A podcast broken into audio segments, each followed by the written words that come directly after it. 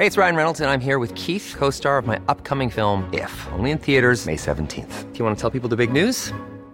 All right, I'll do. Sign up now and you'll get unlimited for $15 a month in six months of Paramount Plus Essential Plan on us. Mintmobile.com slash switch. Upfront payment of $45 equivalent to $15 per month. Unlimited over 40 gigabytes per month. Face lower speeds. Videos at 480p. Active Mint customers by 531.24 get six months of Paramount Plus Essential Plan. Auto renews after six months. Offer ends May 31st, 2024. Separate Paramount Plus registration required. Terms and conditions apply if rated PG.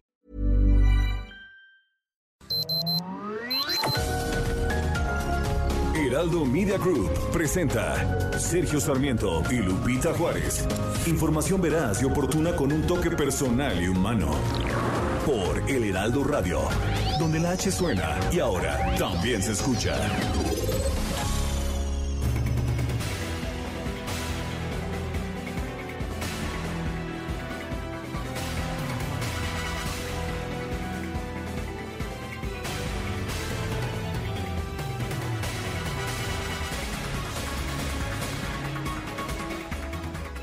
Una diputada en el Congreso Federal acusó a la secretaria de Energía, Rocío Nale, de solapar un monopolio sindical que extorsiona y consiente abusos laborales. El tema pues podría haber parado ahí, no haber sido relevante, pero se trata de una diputada de Morena, el partido en el poder. Ayer hubo actos de violencia después de que un grupo de inconformes intentó ingresar a las instalaciones de construcción de la refinería de Dos Bocas. Se registró un fuerte operativo de seguridad en el que participó la Marina junto con policías estatales. Se dispararon cartuchos de gases lacrimógenos y balas de goma. La Marina, la Marina participó en el operativo de una forma inusitada y asumió el control de las instalaciones de la refinería después de que fueron desalojadas, desalojados los trabajadores, los dirigentes de la disidencia acusaron que fueron baleados con armas de fuego y aseguraron que uno de los suyos murió tras ser herido en la refriega. La diputada Susana Prieto dijo que tiene la foto de un trabajador muerto e insistió que las autoridades deben aclarar lo sucedido lo sucedido.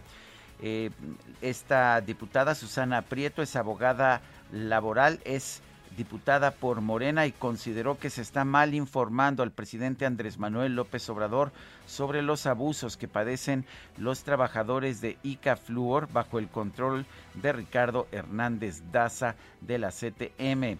Señor presidente, dijo, le están mintiendo sobre la situación en Dos Bocas. Ustedes tienen una mesa de seguridad que depende de la Secretaría de Energía a cargo de Rocío Nal. Es necesario que se lleve a cabo una investigación profunda para respetar los derechos de los trabajadores. Son las 7 de la mañana con dos minutos.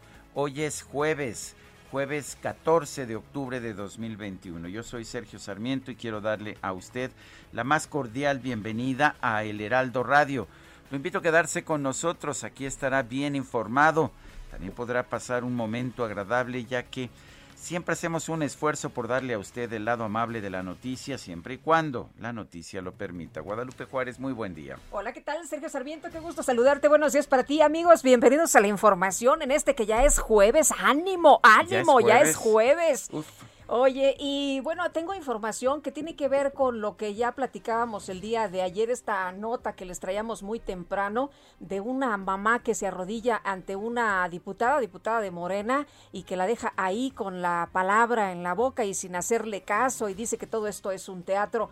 Bueno, el vicecoordinador de Morena en la Cámara de Diputados, Leonel Godoy, acusó que es un montaje el video donde la madre de un menor con cáncer se arrodilla ante la diputada de Morena, Merari Villegas, para pedirle que su hijo tenga acceso a medicinas contra la enfermedad. A través de su cuenta de Twitter, Godoy arremetió directamente contra la panista Mariana Gómez del Campo y otras legisladoras de esta bancada por este hecho.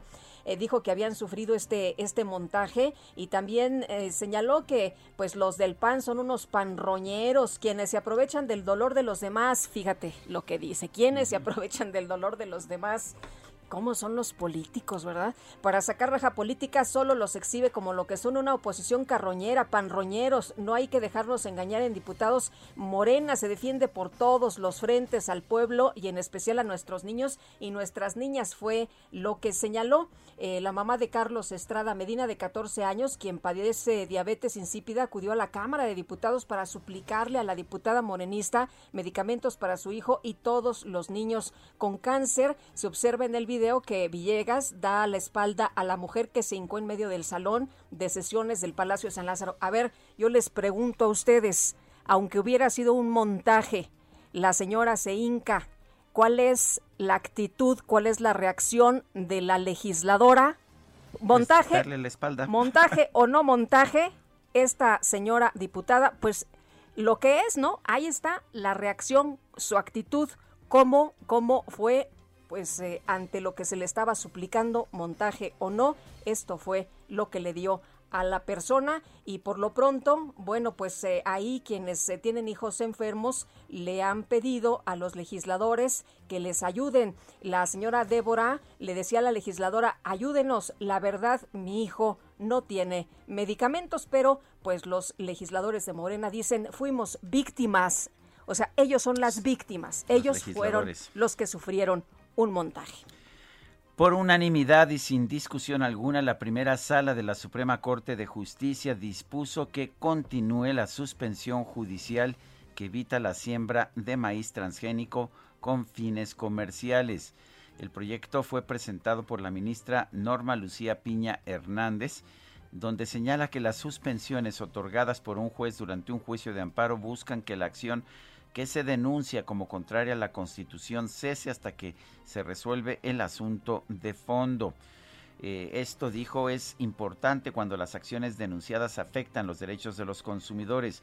Todas estas medidas tienen como objetivo preeminente que durante el trámite del juicio se eviten daños a la colectividad o que al estarse verificando cesen en sus efectos y no se consuman de manera irreparable o difícilmente reparable de manera que se modifica la sentencia sujeta a revisión, no se ampara, no se ampara a la empresa PHI México eh, y tampoco se ampara a Monsanto Comercial Semillas y Agroproductos Monsantos, eh, que son los productores de, del maíz transgénico. De manera que, pues no, no se permite la siembra comercial de maíz transgénico hasta que pues las autoridades determinen el fondo de este asunto. Son las 7 de la mañana con 7 minutos.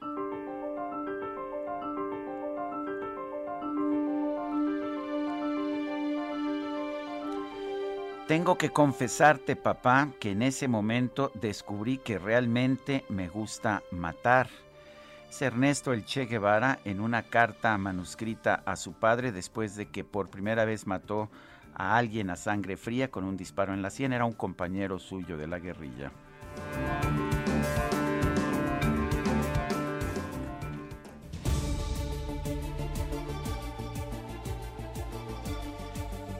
Y las preguntas. Ayer preguntábamos, ¿la estatua de Colón en el Paseo de la Reforma será reemplazada por una réplica de la joven de Amajac, una figura indígena? ¿Está usted de acuerdo? Sí, nos dijo 16.4%, no 77%, no sé 6.6%. Recibimos 5.372 participaciones.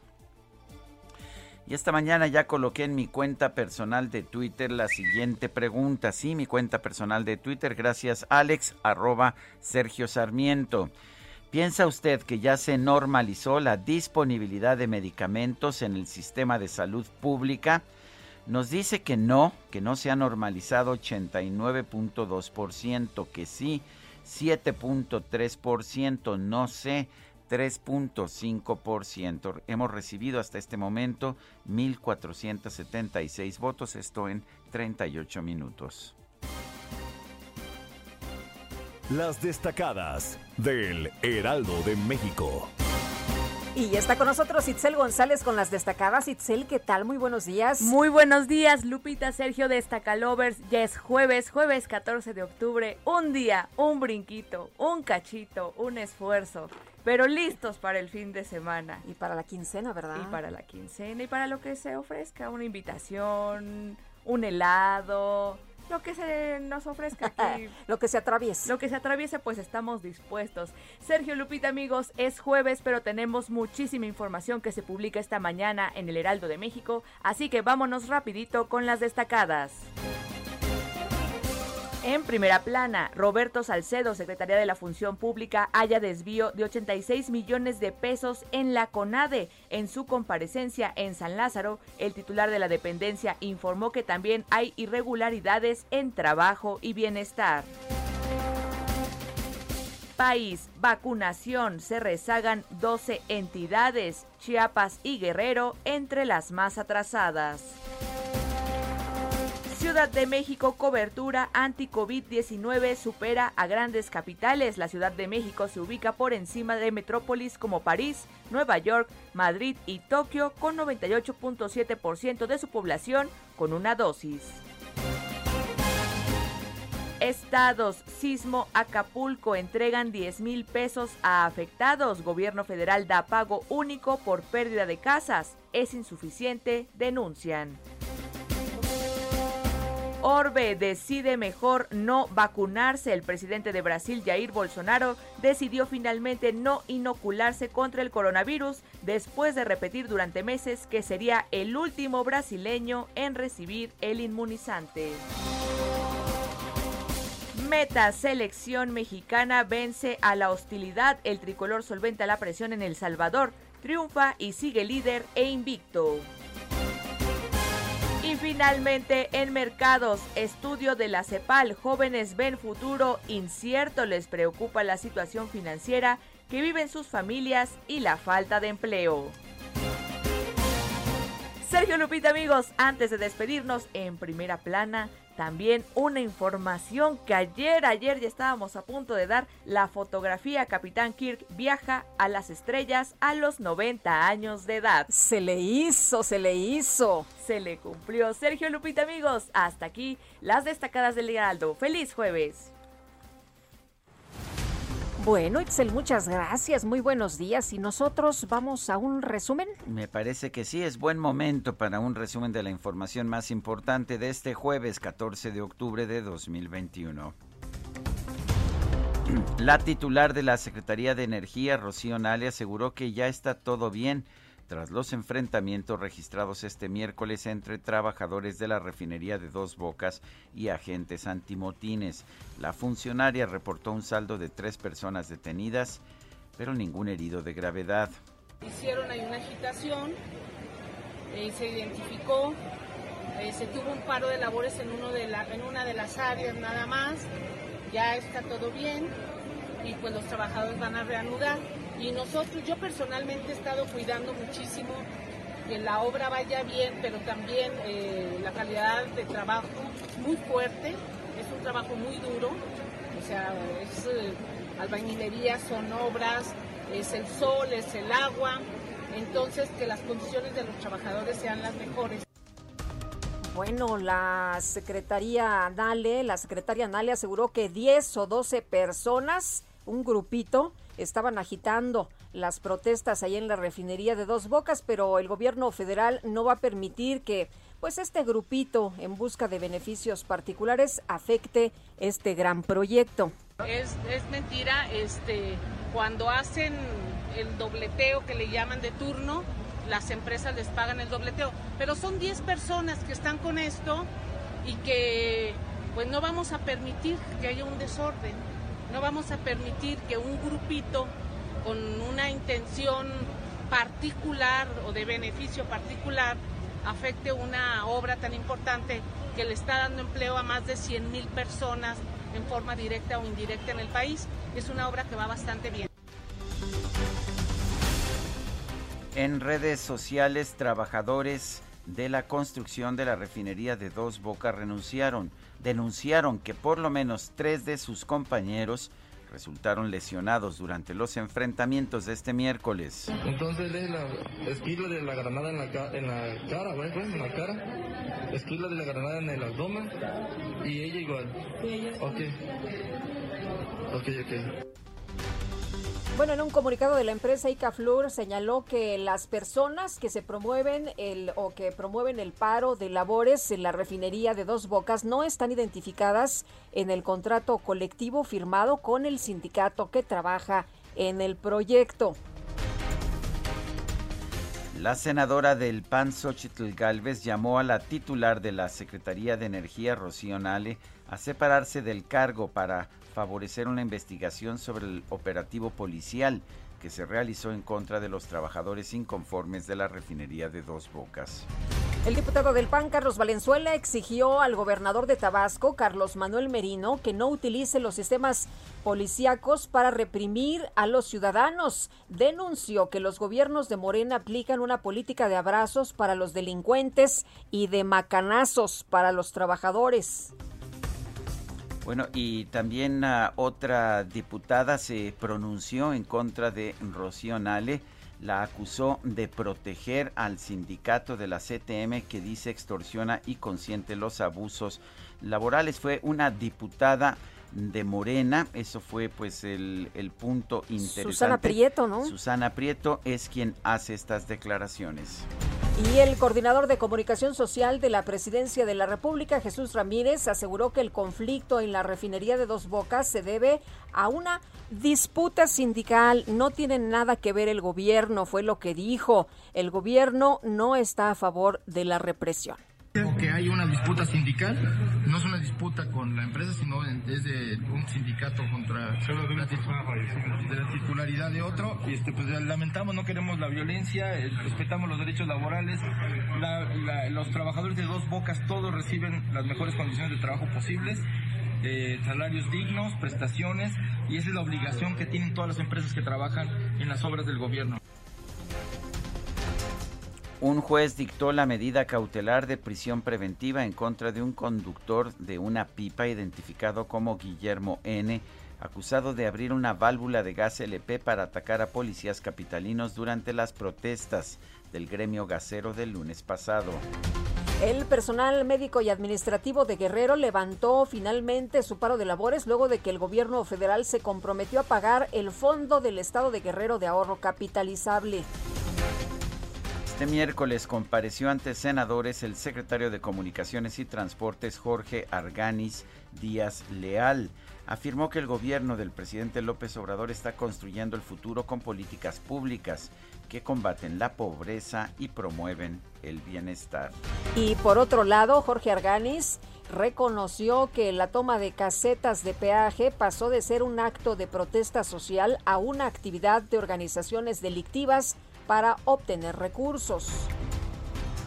El secretario de la Función Pública, Roberto Salcedo, compareció ante la Cámara de Diputados como parte de la glosa del tercer informe de gobierno del presidente López Obrador. Aseguró que ya se presentó una denuncia por enriquecimiento ilícito de varios exfuncionarios de la CONADE. En un nuevo video, la titular de la Secretaría de Economía, Tatiana Cloutier, llamó a los trabajadores de la dependencia a mantener la política de austeridad y rechazar la corrupción como lo pide el presidente López Obrador. En la semana estuvimos con el presidente de la República, quien nos recomendó nos recordó y nos pidió que habláramos con eh, nuestros compañeros y compañeras para hacerles algunos recordatorios y solicitudes. La corrupción no se hace solamente de una sola manera, se hace también cuando le robo tiempo al gobierno con mis horarios de trabajo, se hace cuando me llevo un pedazo de papel del baño, cuando cojo cosas que no me corresponden dentro del espacio donde trabajo y también, pues obviamente, aquellas que es tomar lo que no nos corresponde o hacer favores eh, a través de un recurso o de algún apoyo que se nos da pagándonos un viaje o cualquier otra cosa.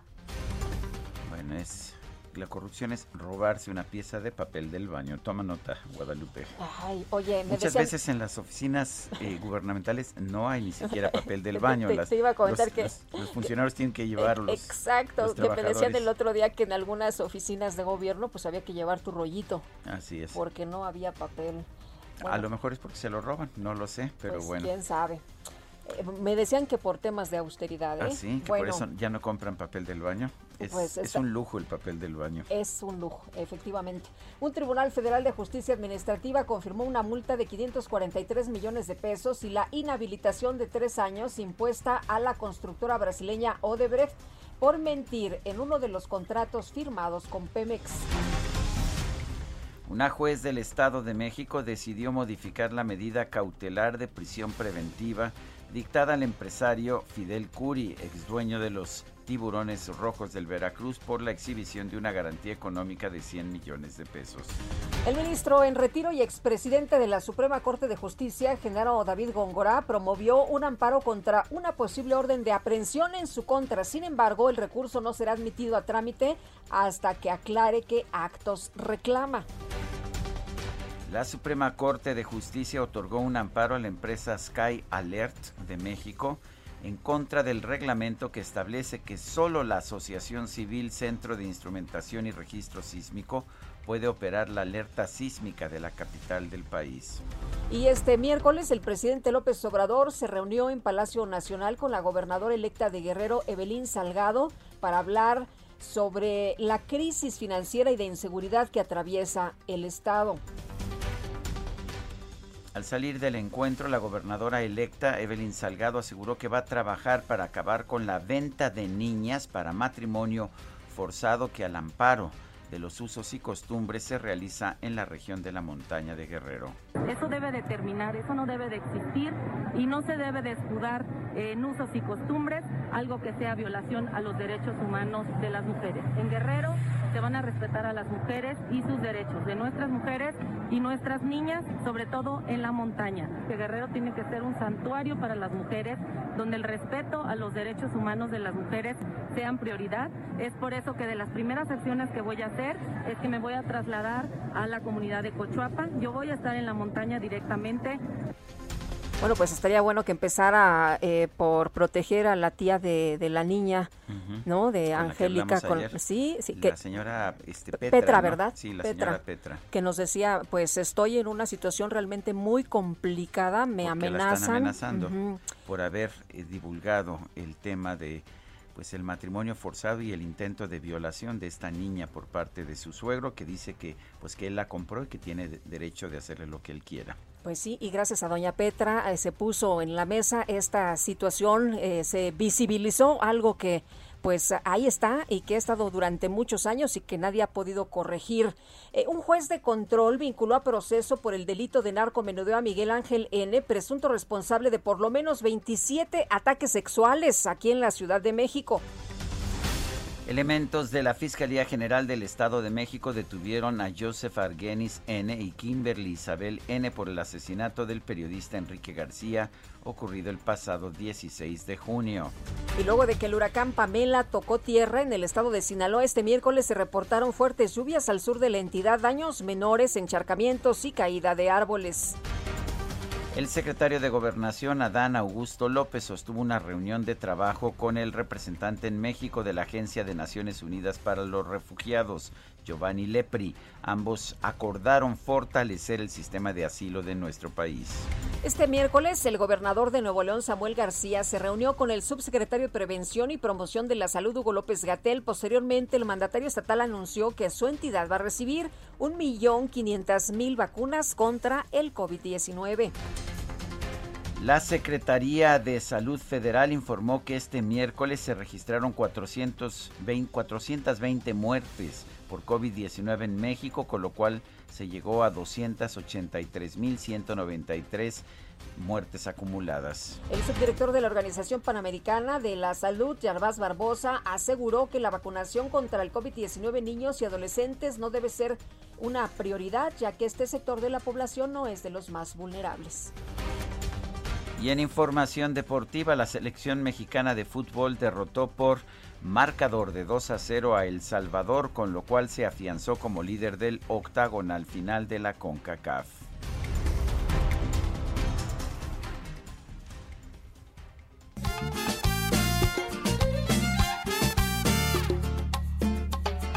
Estoy ya cansado de estar endeudado, de verte sufriendo por cada centavo. Dejémoslo todo y vámonos para Miami. Voy a lo que voy, a volverme famoso, a la vida de artista, vivir de canciones, vender ilusiones que rompan 10.000 corazones. Yo solo quiero pegar en la radio para ganar mi primer millón, para comprarte una casa grande Parece viernes. Parece viernes, pero es cumpleaños de Jorge Villamizar, el cantante de Basilos, compositor también, está cumpliendo 51 años. Mira, pobre, quiere pegar en la radio como Lupita y Sergio. ¿Qué tal? Pues ahí vamos, ¿no? Ahí vamos. Ahí vamos, ahí vamos. Bueno, mi primer millón, lo dejamos aquí con mi primer millón. El grupo es Basilos, también Jorge Villamizar tuvo después de Basilos una carrera en solitario, la ha tenido, estaremos al pendiente de toda la información. ¿Bailamos, Lupita? Bailamos.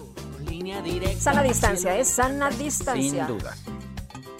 Después andaremos de aquí para allá con Paulina Rubio y Alejandro Sanz. Tranquila, querida, Paulina solo es una amiga.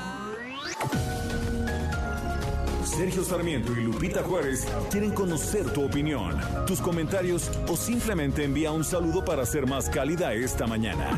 Envía tus mensajes al WhatsApp 5520 109647. Heraldo Radio. Continuamos con Sergio Sarmiento y Lupita Juárez por El Heraldo Radio.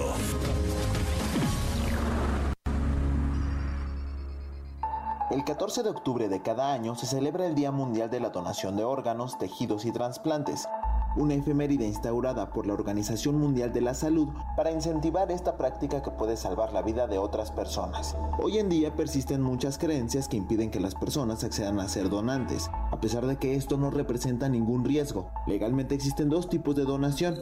La donación tácita se trata de la falta de negación o de un documento que exprese clara y objetivamente que una persona se niegue a que sus órganos y tejidos se utilicen para salvar la vida de otras personas, aunque la familia sí puede negarse. La donación expresa en esta hay un documento en el que una persona afirma que desea donar su cuerpo para ayudar a la ciencia médica o a salvar la vida de otros individuos. La mejor manera de celebrar este día es promover la información confirmada sobre la donación de órganos y tejidos, a fin de crear conciencia sobre este tema en la mayor cantidad de gente posible.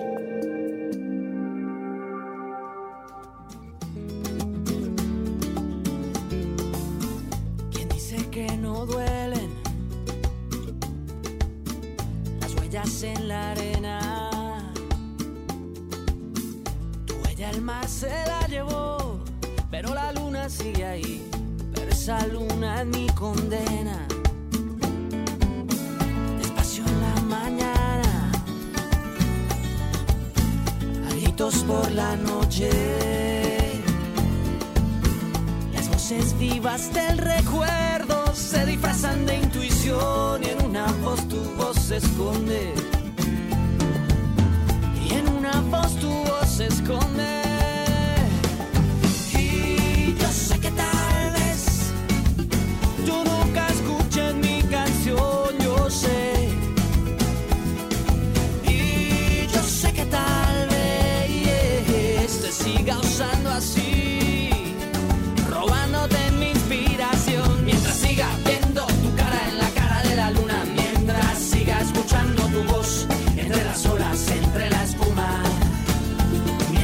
Mientras, tenga que cambiar la radio de estación, porque cada canción me habla de ti. De ti. Ay, Lupita, Ah, me gusta, qué ¿verdad? bonito, A qué bonito. ¿Te gusta a ti también? Sí, a mí también me encanta. Qué buenos recuerdos, caramba. Cara Luna, ¿sabes por qué intervine ayer? Ya ves que no inter- intervengo nunca con esa con ese vigor. Yo dije, punto. entra Basilos, entra Jorge A Villamizar. mí me divierte mucho la hora de la votación. Eh, sí, te divierte. Sí, no participas. No que de participo, vez en yo, cuando. de vez en cuando, pero me encanta ver, me encanta ver. Los dimes y diretes. Bueno, estamos escuchando música del grupo Basilos porque estamos, estamos eh, festejando el cumpleaños de Jorge Villamizar, este cantante colombiano, compositor colombiano que escribió esta y muchas otras de Basilos. Está cumpliendo este 14 de octubre 51 años.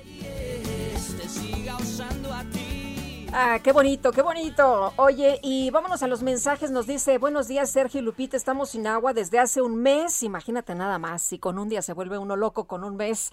Esto es en Arboledas de Atizapán de Zaragoza y no hay pipas de Zapasa que surtan agua, solo particulares que cobran mil pesos. Alguien del gobierno de Atizapán se está beneficiando, es lo que nos dice Javier Rojas. Dice otra persona, acerca de la cita de Sergio. Yo estudié la primaria en la época de Echeverría en Puebla y el Che Guevara era una figura heroica en las clases de historia. Tanto así que leí varios libros sobre el Che. El más divertido y que recuerdo es el Ave Che del gran Ruiz. Eh, yo creo que de, de Ríos. De Ríos, más bien. Más que del gran Ruiz, de Ríos. Eh, es, que está escrito así. Bueno, pues ah, la verdad es que cuando te pones a ver la verdadera biografía del Che Guevara, te encuentras un asesino patológico, un homofóbico, homofóbico alguien que eh, metía en prisión para curar a los homosexuales de lo que él llamaba su enfermedad, que mataba a sangre fría y que decía que, que le gustaba y que él personalmente mataba, el que le gustaba matar a él personalmente pero pues lo consideran un héroe. Y eh, hoy publico en mi columna periodística que incluso la Comisión Nacional de Derechos Humanos en este momento con ah, Rosario eh, Ibarra eh, pues tiene una un fragmento en su portal de internet de homenaje al Che Guevara. Se les olvida todos los derechos humanos que violaba el Che Guevara pero bueno. Pues la eh, cosa es ser eh, revolucionario, ¿no? La cosa es ser revolucionario, eso es lo que dice precisamente la Comisión Nacional de Derechos Humanos, que se le, se le olvida ya, ya no protege los derechos humanos, protege las causas de la izquierda. Son las 7 de la mañana con 35 minutos. Y tenemos información con Alan Rodríguez. Alan, ¿dónde andas? Cuéntanos, muy buenos días. Sergio Lupita, muy buenos días. Yo me encuentro en el perímetro de la colonia centro de la Ciudad de México, exactamente en la calle Héroe de Nacosari, frente al número 10, muy cerca del cruce con anillo de circunvalación. Esta mañana se registró un importante operativo en este punto por parte de la Secretaría de Seguridad Ciudadana y la Policía de Investigación, quienes lograron la captura de una persona, un hombre de aproximadamente 45 años de edad, relacionado con el delito de narcomenudeo. Los elementos ingresaron durante la madrugada para catear el domicilio, donde también fueron aseguradas una fuerte cantidad de dinero en efectivo, armas y drogas. Por lo pronto, Sergio Lupita, el reporte que tenemos ya se restablece la circulación en esta zona de la zona centro de la Ciudad de México, por donde pasa el Metrobús que se dirige al primer cuadro de la capital. Por lo pronto, el reporte. Gracias, Alan. El vicecoordinador de Morena en la Cámara de Diputados, Leonel Godoy, aseguró que el video en el cual la legisladora de su bancada, Merari Villegas Sánchez, le da la espalda a una mujer que se hincó para suplicar que aprueben presupuesto para garantizar medicamentos gratuitos a niños con cáncer y otros padecimientos, es un montaje. Tenemos en la línea telefónica al diputado Leonel Godoy, vicecoordinador de Morena en la Cámara de Diputados. Diputado Godoy, buenos días. Cuéntenos por qué es un montaje. ¿Alguien se metió en el video? ¿No, no ocurrió lo que ocurrió? ¿No le dio la espalda la diputada Merari a esta mujer? Buenos días, Lupita. Buenos días. Hola, ¿qué tal, Leonel? Muy buenos días. No, el video no es un montaje. Lo que fue un montaje fue la acción eh, la diputada Mariana Gómez del Campo, Martín del Campo, este, hizo uso de la palabra y después bajaron y se supuestamente se iban a salir por una zona por la que nunca salen los diputados de Acción Nacional, como nosotros nunca salimos por la zona donde ellos están, para evitar, supongo, como debe de ser, este, roces innecesarios. Pero ese día fueron directamente por la el pasillo principal donde estamos nosotros y llegaron ahí con nosotros. Eso es lo que fue el montaje porque lleva, llegaron los diputados y las diputadas de Acción Nacional con los eh, celulares abiertos grabando todo. Oye, Leonel, pero, pero la diputada Villegas ignora a la mujer, eso es lo que llama la eso es lo que llama la atención o que la deja ahí hincada. No, justo eso es lo que no es así. Mireri Villegas, la diputada, estaba hablando Merari, con ¿no? ellas. Eh, sí, perdón. Este estaba hablando con ellas. Mireri estaba hablando con ellos. Les estaba diciendo que con mucho gusto los atendía y cuando y estaban con los los celulares prendidos, viéndola la cara cuando se hinca la señora. Entonces ella ya sintió que eso era pues ya muy parte de lo que llevaban preparado. Ese es el montaje que nos referimos, Sergio. O sea, no, no es que consideren que esta señora no tiene derecho a suplicar por medicamento para su hijo enfermo. Claro que sí tiene derecho, pero es, pero es como si nosotros, es parte del debate casi ya casi en cada sesión que hacen uso de la palabra llegáramos con madres o padres de los niños del ABC. Yo creo que eso es lo que es políticamente inadecuado, Sergio, y que no debe de suceder. O sea, no se debe de lucrar con el dolor ajeno. Claro que es terrible, lamentable que haya niños con cáncer en general. Y es lamentable lo que está ocurriendo. Y justo le estábamos diciendo, yo estaba eh, platicando con otros diputados de Acción Nacional, eh, unos escalones abajo, y eh, les estaba diciendo pues que nosotros no tenemos problemas en debatir el asunto del desabasto, pero que también hablen de cuáles son las verdaderas causas y todos lo sabemos. Hay una hay un boicot, ha habido toda una campaña, ha habido de los intereses que nunca se dicen de José Narro, de, Beltrones, de Gamboa, eh, de, de, ellos mismos en, en, en, este de panistas que están en las eh, farmacéuticas que fueron eh, quitadas por las maneras corruptas y de tráfico de influencias en que actuaban. Entonces nosotros lo que queremos es un debate equilibrado. Ese mismo día fue un día de canallas, porque hubo la efeméride del, Che Guevara y subió este señor Cuadri este, a, a, decir, eh, ha sido uno de los de las intervenciones en largas veces que he sido diputado y senador eh, más eh, asquerosas que yo he visto porque pues se puede no estar de acuerdo con alguna persona que es una efeméride, este, que sea de derecha o de izquierda, y se, pues se tiene la lealtad, la dignidad de decir que mejor no se hace uso de la palabra, que hagan uso de la palabra otros. No fue así.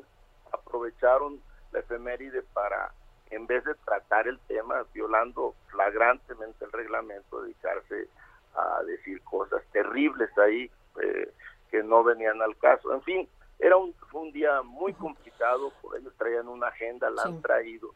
Oye, Leonel, pero, pero pareciera que los diputados son los lastimados, ¿no? Y, y se pierde el fondo que es la falta de medicamentos. Eh, uno esperaría que estuvieran tocando este tema. Lo hemos tocado varias veces y lo seguiremos tocando. La única diferencia ese día fue que armaron esa ese montaje, que fueron las personas, no el video. Eh, eh, lo hicieron pues para llamar la atención. Ellos todos los todas las sesiones salen a dar a dar conferencias de prensa sobre temas que nosotros consideramos importantes en vez de debatirlos en la tribuna, se salen a dar conferencias porque desgraciadamente hay algunos medios de comunicación que les dan les dan mucha resonancia. Yo fui muchas veces legislador de oposición y nunca nos dieron esos espacios que ahora le están dando al Partido Acción Nacional. Pues mm, yo recuerdo haberte entrevistado toda la vida con todo el tipo de tema y cuando quisiste alguna entrevista, yo no recuerdo nunca haberte negado una entrevista. No, yo dije, yo dije algunos. Sí, sí, porque platicamos muchos años, ¿no? en, diferentes estaciones de radio, sí, sí, sí. Sí, sin duda, y, en televisión también. Sí, así es, y estoy muy agradecido con las oportunidades que se me dieron, pero hay, ahora ocurre eso, tú ves los medios de comunicación fundamentalmente los electrónicos y verás que los espacios eh, no son del mismo nivel o, la misma eh, el mismo equilibrio informativo que debería de haber, pero esa es otra cosa.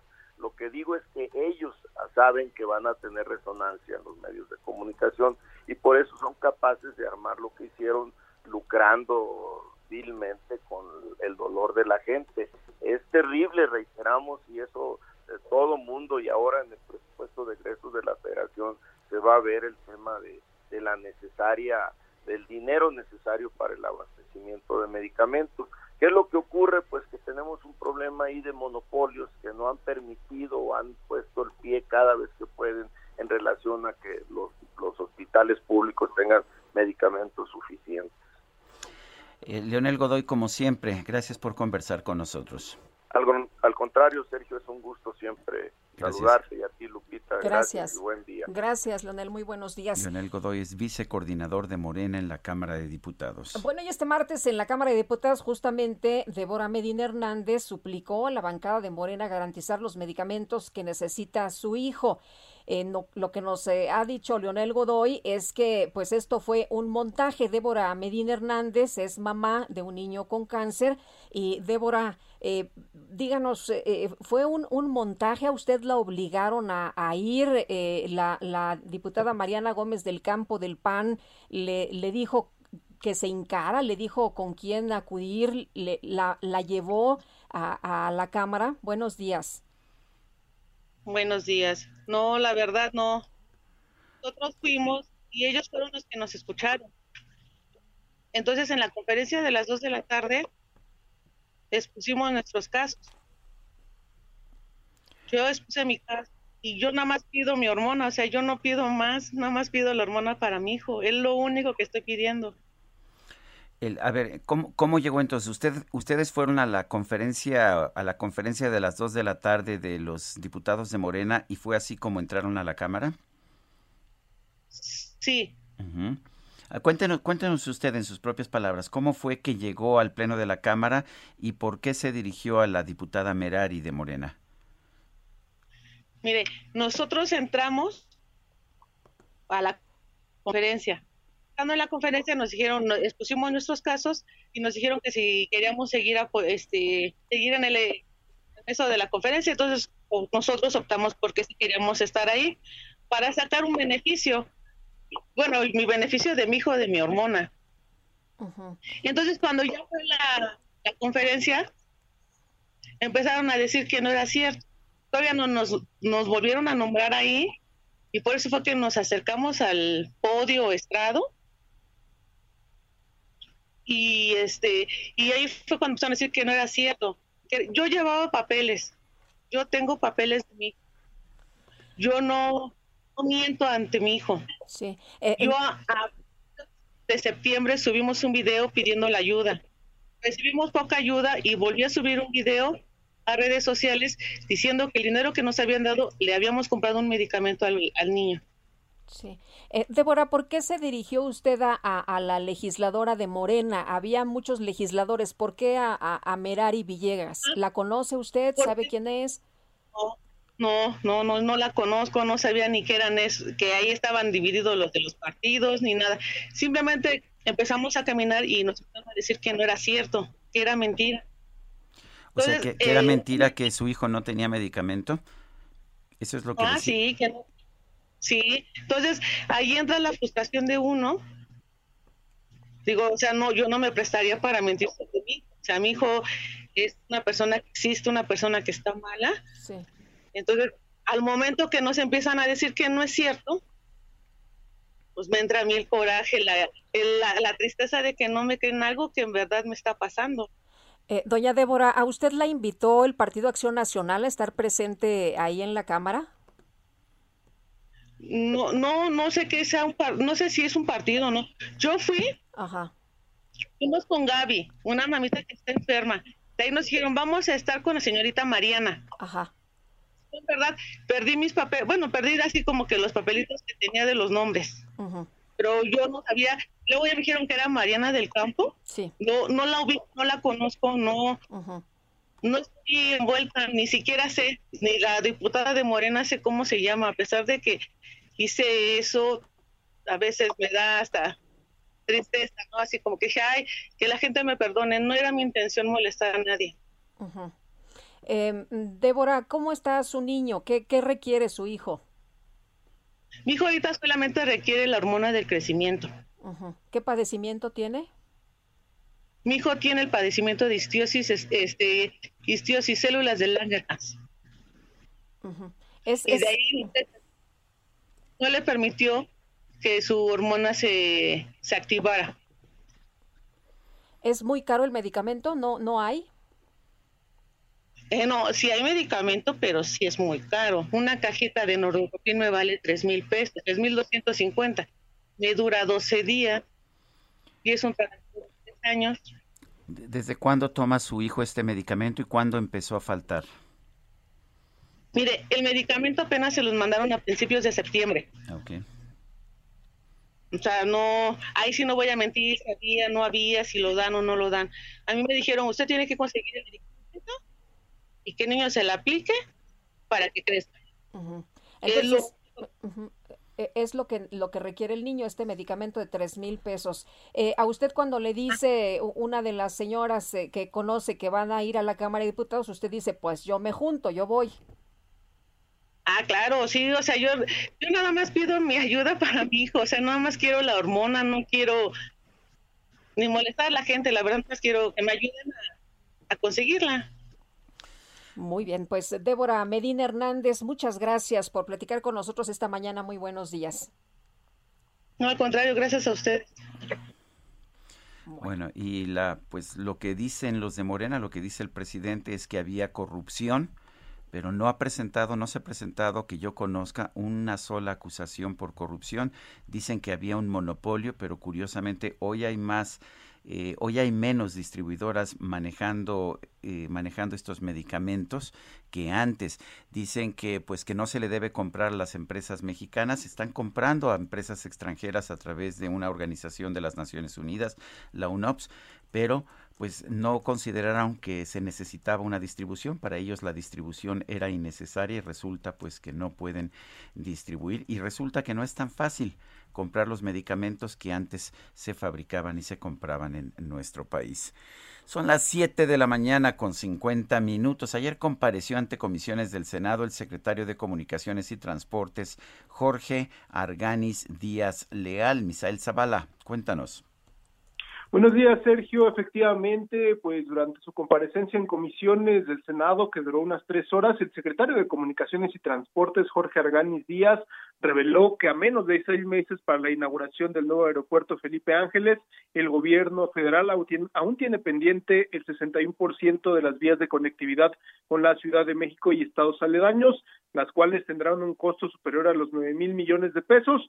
Uno de los cuestionamientos más recurrentes de los senadores fue el tema de la construcción de este aeropuerto que se lleva a cabo en Santa Lucía, Estado de México, ya que algunos legisladores señalaron que la obra está a poco tiempo de inaugurarse y aún no se concluyen las vías de conexión. Jorge Arganis aceptó que la conectividad lleva un avance físico únicamente del 39% y dijo que la dificultad que han tenido en este punto es la obtención del derecho de vía. Incluso el pago a dueños de terrenos ha tenido un costo superior a los tres mil millones de pesos. A su vez detalló que también hay otro proyecto del tren suburbano que parte de Buenavista en la Ciudad de México hacia el aeropuerto y consta de 23 kilómetros, por lo cual los usuarios tardarán unos eh, 40 minutos en llegar a este nuevo aeropuerto en Santa Lucía y eh, se espera que transporte anualmente a 60 millones de personas.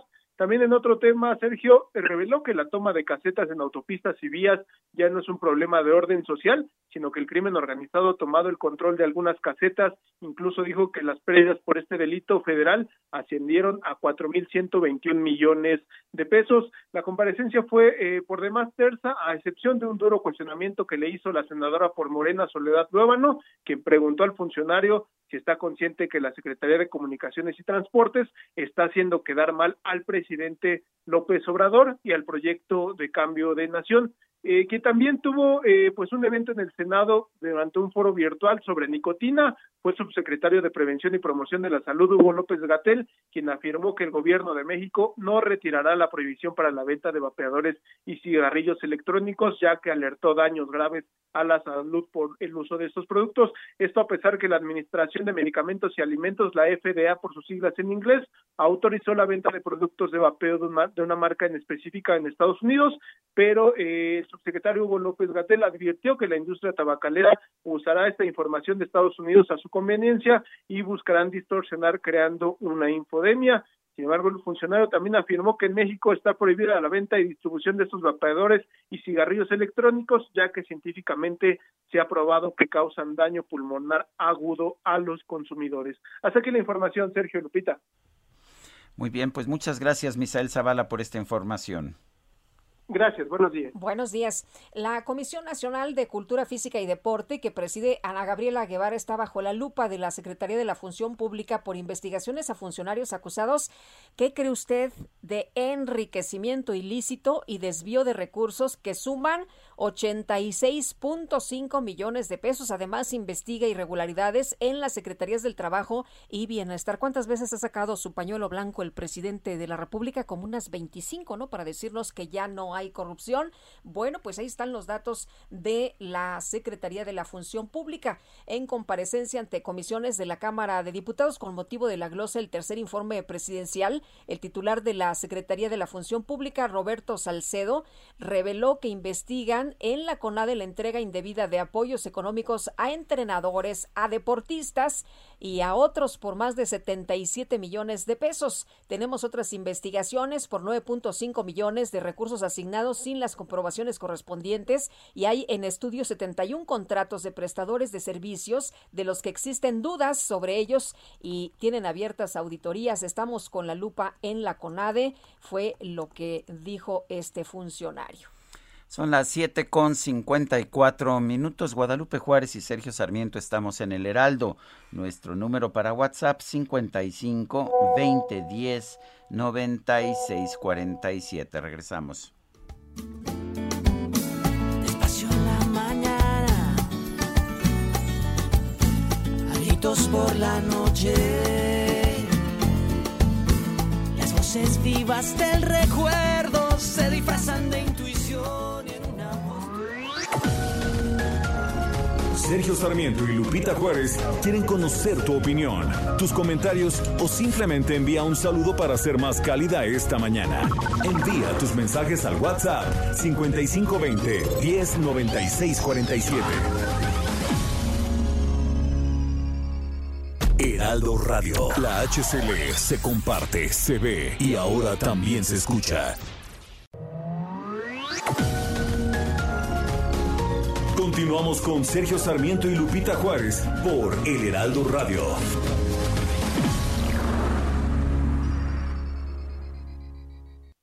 Estar contigo es como tocar el cielo con las manos, con el sol de un primer día de verano, como en un cuento estar contigo. Estar contigo, desvelando uno por uno tus secretos, descubriendo todo lo que llevas dentro. Lo dejo todo por un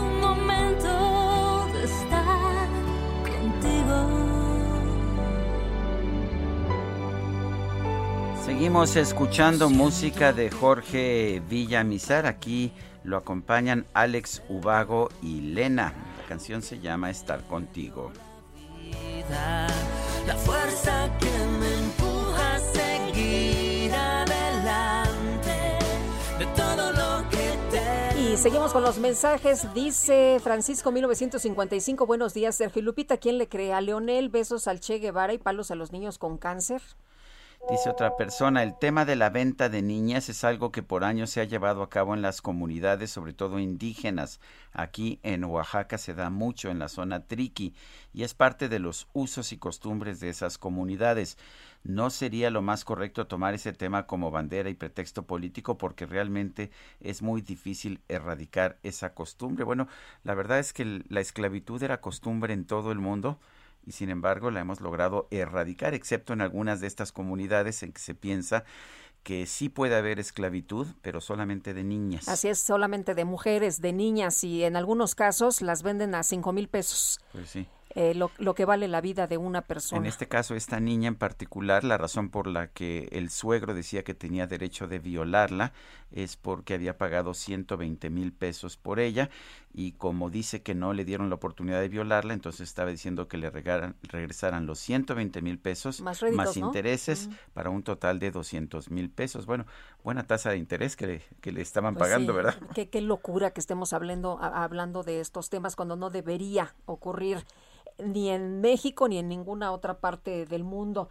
Oye, eh, fíjate que Arturo Ángel, periodista de Pájaro Político, acaba de publicar un comunicado de Inés Gómez Montt en el que menciona Como lo anticipé en un comunicado anterior, he sido informada que autoridades están solicitando más órdenes de aprehensión en mi contra, ahora por asuntos fiscales por los que ya tenía acuerdos conclusivos con el SAT y Prodecon.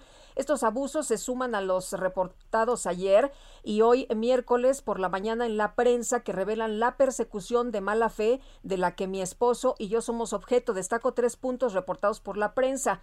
Eh, primero, que el procurador fiscal, el señor Carlos Romero Aranda, inició un procedimiento penal en nuestra contra, aun y cuando no tenía facultades legales para hacerlo, no estaba autorizado legalmente y de ese tamaño, dice, sucede persecución en nuestra contra. Segundo, el 10 de septiembre, autoridades, desconozco cuáles, le mintieron a la prensa y al público diciendo que existía una orden de aprehensión en nuestra contra. Simplemente no había orden en esa fecha, pero al parecer era más importante para las autoridades que yo fuera juzgada y condenada en el foro de la opinión pública. Tercero, el juez Seferín Hernández, quien era consciente de la calumnia, días eh, después convirtió, eh, se convirtió en su cómplice y emitió la pretendida orden de aprehensión. Es lamentable, pues pudo habernos dado la oportunidad de acudir en libertad para desmentir cualquier imputación. Esa oportunidad ya no existe. El juez ordenó encarcelarnos en una prisión de máxima seguridad. Tengo mucho temor de que estos abusos continúen, tengo fe en que la verdad seguirá saliendo a la luz y nuestra inocencia quedará demostrada, lo repito y lo sostengo, soy inocente y esto es una injusticia. 8 de la mañana con cuatro minutos. El pronóstico del tiempo. Sergio Sarmiento y Lupita Juárez. Alex Ramírez, ¿cómo estás? Buenos días. Hola, ¿qué tal? Muy buenos días, Sergio y Lupita. Les mando un saludo a toda la gente que nos escucha y les comento que para este día tenemos al Frente Frío número 4, el cual se extenderá sobre el norte de la República Mexicana e interaccionará con una línea seca que se extenderá sobre el norte de Coahuila. Ambos sistemas generarán la probabilidad de chubascos acompañados de descargas eléctricas y posible caída de granizo en Nuevo León, Tamaulipas y San Luis Potosí.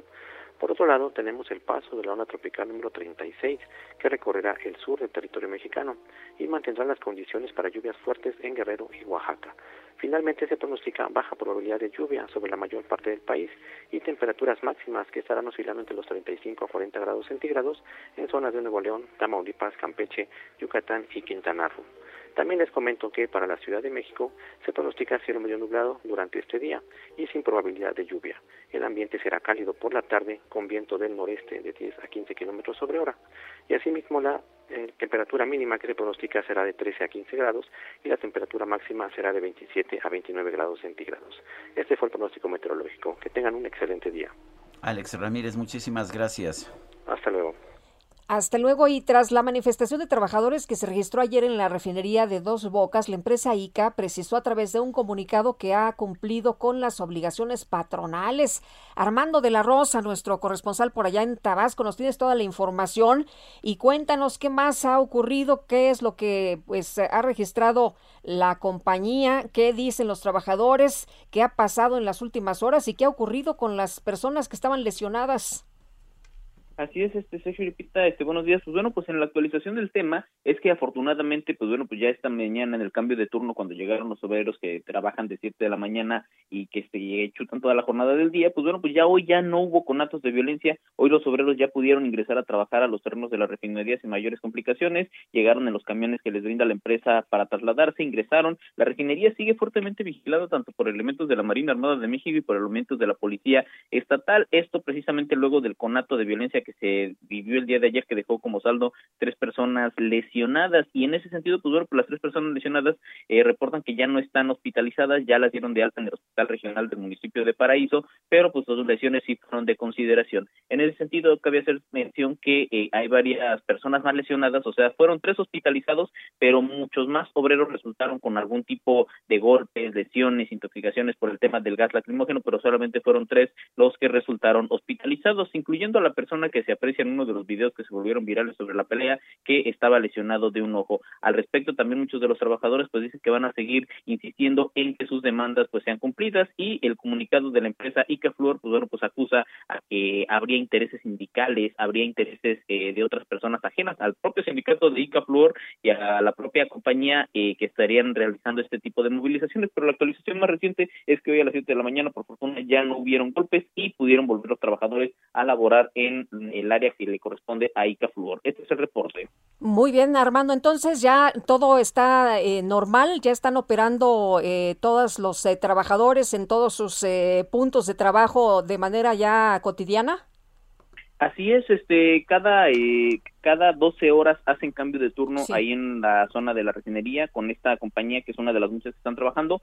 El día de ayer, pues bueno, pues no se pudo ingresar a trabajar, no estuvieron trabajando, llevaban dos días detenidos. Ya hoy la mayoría de los empleados que estuvieron este, entrando, pues bueno, pues pasaron sin mayores complicaciones. Solamente una eh, persona encargada de la empresa les pedía su café, pero pudieron pasar ya sin eh, más complicaciones, aunque sí estuvo tensa la situación, ya que pues obviamente los elementos de la Policía Estatal y de la Marina Armada de México pues estaban estaban a la expectativa. O sea, siguen presentes ahí los policías.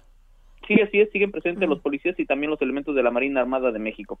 Oye, ¿y las personas lesionadas entonces eh, siguen hospitalizadas?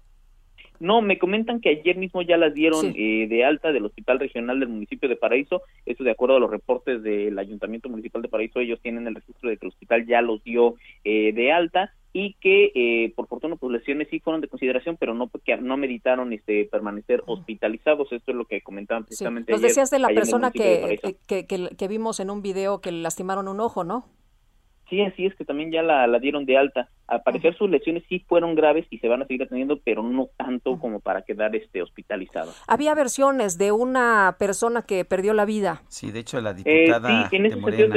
sí una diputada, una diputada de Morena dijo que, que, que, ella sabía que había muerto una persona. En ese sentido, bueno, pues este, les puedo comentar que eh, sí, efectivamente la versión estuvo circulando ayer toda la tarde, pero periodísticamente hablando no tuvimos a nadie que nos confirmara el fallecimiento o que nos desmintiera el mismo. Es decir, el personal de la Fiscalía General del Estado que tiene a su, a su eh, criterio todos los CEMEFOS, todas las áreas del CEMEFO de los 17 municipios del Estado, pues confirmaron que ellos no tenían reporte de ninguna persona fallecida eh, precisamente eh, por el tema de la refinería, pero que estaban investigando. Y pues nadie, algún familiar, algún conocido de los manifestantes, pues denunció eh, que conocieran a la persona fallecida. Eso es por un lado. Por otra parte, también les comento que estuvo circulando en redes sociales una fotografía donde se aprecia a un obrero con un eh, uniforme de color naranja que cuya cabeza había sido severamente dañada, había sido como destrozada, pero esta foto corresponde a meses anteriores en un accidente en el municipio de Paraíso donde un obrero de otra compañía fue atropellado por un camión de volteo. No es reciente esa fotografía, por lo cual, pues bueno, pues hasta el momento nadie ha confirmado que haya una persona muerta y pues los la gente de la Fiscalía General del Estado, pues ellos señalan que pues no tienen el reporte tampoco de alguna persona fallecida que sea eh, obrero de la refinería. Muy bien, Armando, muchas gracias. Bien, seguimos pendiente con la información. Hasta luego, Armando de la Rosa. Bueno, y vale la pena señalar que la diputada, eh, esta diputada Susana Prieto, eh, Susana Prieto Terrazas, diputada por Morena, eh, pues ha sido, ha sido quien cuestionó, de hecho, la forma en que está actuando la Secretaría de Energía allá en Dos Bocas. Acusó a Rocío Nale, la Secretaria de Energía, de estar protegiendo a un monopolio sindical. Y de hecho, el líder sindical, Ricardo Hernández Daza, eh, la ha acusado de estar, de hecho, eh, asusando, incitando a los trabajadores a las protestas. En una, en una entrevista con un periódico, la diputada rechazó estos señalamientos, dijo que no está patrocinando lo que pasó eh, dice que ella visitó Guerrero, Quintana Roo, Tabasco. En este último estado habló con trabajadores de dos bocas y dice en esta entrevista que se publica en el periódico La Razón, no puede ser posible que en este país en pleno siglo XXI pueda cualquier pendejo, así dice, así habla, con una pistola en mano pueda asusar a una población como Hernández Daza tiene asusada a la población de Paraíso, Tabasco. Dice ella que a los trabajadores no se les está pagando el tiempo extraordinario que los hacen trabajar, trabajar 12 horas mínimamente, que no hay condiciones de seguridad, que laboran en un lugar donde hace un calor infernal. El presidente de la República, Andrés Manuel López Obrador, trató el tema de dos bocas, de este conflicto en dos bocas esta mañana y dijo tengo la información sobre el conflicto de dos bocas de que se les está pagando lo justo y que esto es la disputa por el control del contrato colectivo. Y ojalá que los dirigentes de la CTM y la CATEM nos ayuden, es lo que dice López Obrador. Recordemos que eh, tiene el contrato la CTM, pero la CATEM, que es un organismo sindical que ha sido muy agresivo para tratar de obtener nuevos contratos porque está es más cercano al presidente Andrés Manuel López Obrador y al partido Morena pues eh, esta CATEM ha estado haciendo todo lo posible por capturar contratos que tiene hasta este momento la CTM. Que era del PRI y que pues ahora se quieren llevar a otro partido. Oye, el presidente Andrés Manuel López Obrador el día de ayer en su conferencia mañanera anunció que este fin de semana va a firmar un acuerdo para pues regularizar autos que entran de manera ilegal al país, conocidos como los autos chocolate. Vamos a platicar con José Sosaya, presidente de la Asociación Mexicana de la Industria Automotriz, la AMIA. Eh, José, como siempre, un gusto saludarte, preguntarte, pues, ¿qué piensas? ¿Qué piensan en el sector de lo señalado ayer por el presidente? Hola Lupita, hola Sergio, buenos días. Mira, pues la verdad es que son, son noticias preocupantes. Eh, ya mencionaba yo que la intención del señor presidente es muy loable, el poder permitir que gente de pues no muchos recursos pueda acceder a un vehículo. Lo que hemos equivocado es la forma conforme lo, lo, que se está haciendo, ¿no? Porque es convertir en legal lo ilegal. Esos autos que, pues de manera muy light les llamamos chocolate, pues son autos ilegales, son autos de contrabando y hay que llamarlos así.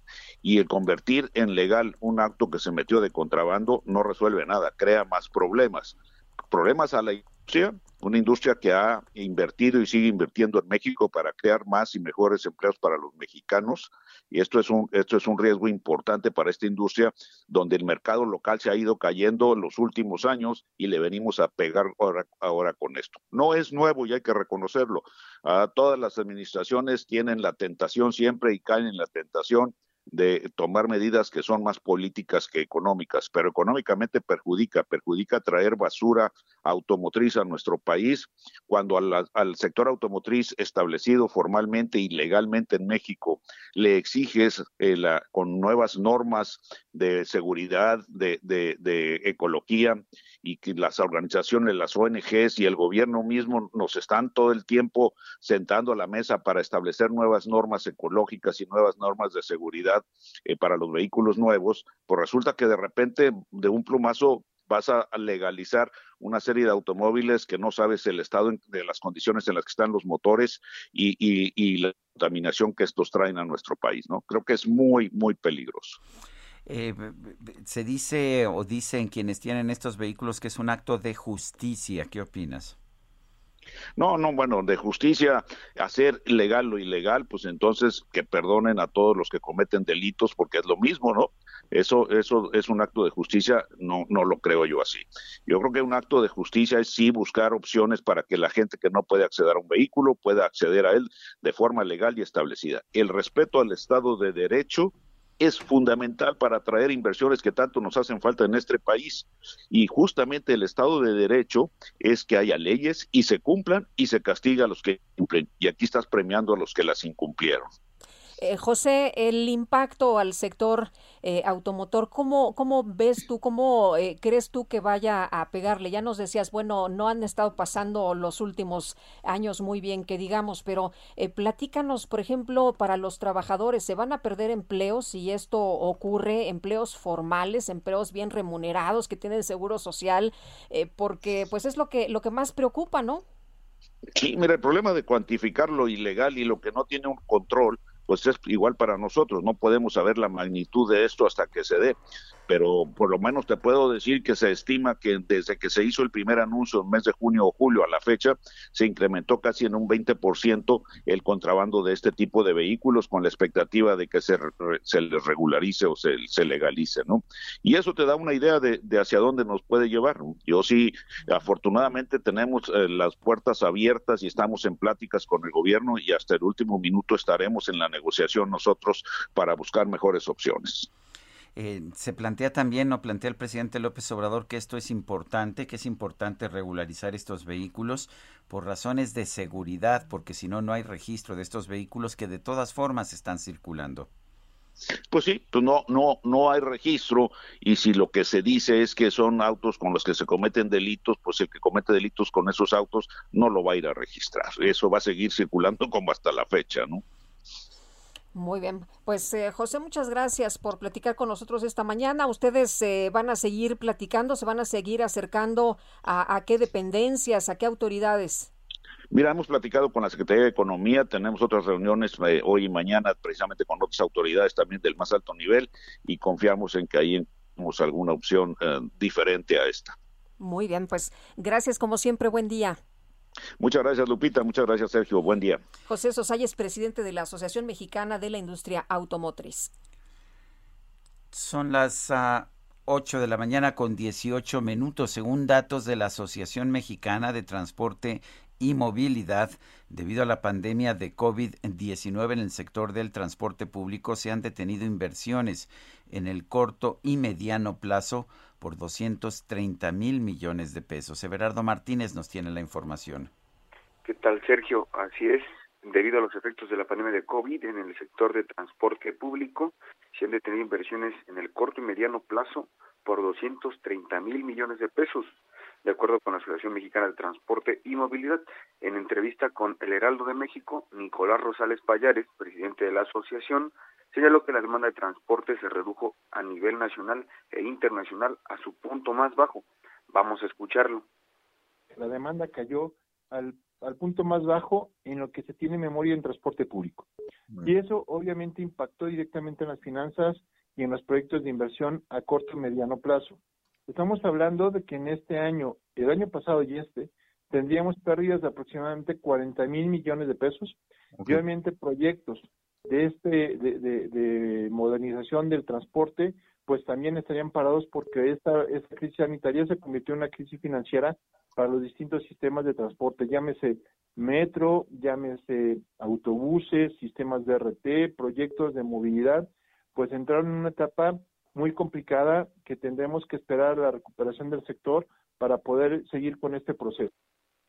El también presidente de la Comisión de Movilidad de la Coparmex dijo que entiende que la población no puede pagar una tarifa más amplia para el transporte, por lo que llamó al gobierno a considerar un respaldo como subsidio para que las empresas puedan reactivar la renovación vehicular. Y finalmente invitó al público a la quinta edición de Intertraffic y el Congreso Interamericano sobre Sistemas de Transporte del 9 al 11 de noviembre en el centro sitio Anamex, donde se estarán revisando la situación del sector, ya que México firmó los compromisos con la ONU para reducir emisiones y reducir accidentes viales.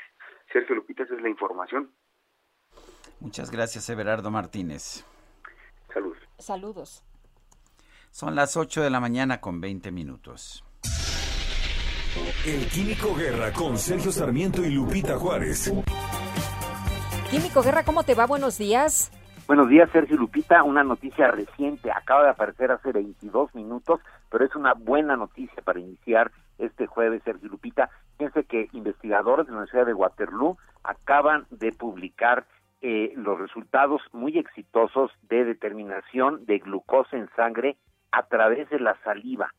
Siempre sabemos que los diabéticos tienen que estarse checando los niveles de azúcar, pues haciéndose una pequeña eh, piquete, ¿verdad?, en el dedo, sacar una gota de sangre, se mide eh, la cantidad de glucosa en sangre, pues esos investigadores pudieron desarrollar después de un eh, largo trayecto precisamente un método que tiene 95% de precisión, o sea, buena noticia. Qué buena noticia porque conozco personas que tienen diabetes y es un pues una molestia constante, ¿no? Están, estarse picando sus, sus dedos. Claro, claro, y además, pues sobre todo cuando se tiene este diabetes tipo 1, ¿verdad? Cuando es la juvenil, en los niños, en las escuelas, etcétera, esto siempre trae consigo, pues tanto un trauma al inicio como la molestia de estarse eh, pinchando un cierto riesgo bajo, pero existe también de infección, se hace una incisión al final de cuentas en la piel, se extrae sangre. Bueno, pues este nuevo método eh, permite precisamente el medir los niveles diarios de eh, glucosa, tanto para la diabetes tipo 1, que decía yo la juvenil, como la tipo 2, que es la prevalente en México, eh, y que, bueno, pues no es invasiva y permite tener esta, pues, metodología comparado con el de estarse picando los dedos, este acercamiento de esta nueva tecnología es mucho más conveniente, ¿verdad? Y permite, desde luego, que se tenga una pues mayor eh, frecuencia se puede estar midiendo el azúcar inmediatamente después de comer, antes de comer, etcétera. 95% de exactitud, Sergio Lupita, lo estoy leyendo, acaba de aparecer esta eh, eh, noticia apenas, está basado este sensor en, nanomateriales de cobre que están anclados al grafeno y que tiene tres eh, capas, ¿verdad? O sea, es bastante elaborado, aunque parezca ser que es, es una prueba sencilla, no, todo el desarrollo químico que se llevó a cabo fue bastante complicado, son tres capas hechas de cobre, de óxido de cobre eh, también, y eh, además de aliviar, digamos, el dolor y la inconveniencia con eh, la eh, eh, obtención de muestras de sangre. Estoy traduciendo ahorita directamente. Hay otra ventaja muy importante en esta nueva tecnología, dice el doctor Gao, que es el, líder de la, de la investigación, eh, Leung Gao, dice que esto va a permitir el que se tenga, como decía yo, mayor frecuencia en las mediciones para darle un seguimiento todavía más cercano a la diabetes y eh, pues eh, las, eh, los catalizadores enzimáticos y biológicos que están pues presentes pueden ser muy precisos para la medición de la glucosa. Que una buena noticia. Te repita voy a subir ahorita en mi Facebook que es Luis Manuel Guerra para que todos los interesados sobre todo diabéticos puedan tener la información. Esto es algo bastante nuevo porque luego me dicen oiga dónde lo dónde lo compro, ¿Qué, médico me lo receta. Acaba de aparecer esta investigación, pero seguramente por su eh, precisión eh, se va a tener en, eh, en el mercado eh, unos cuantos meses. Pues me parece extraordinaria noticia. Gracias, Químico. Buenos días. Buenos días. Son las 8 con 24 minutos. Regresamos. Como tocar el cielo con las manos con el sol de un primer día de verano, como en un cuento, estar contigo, estar contigo.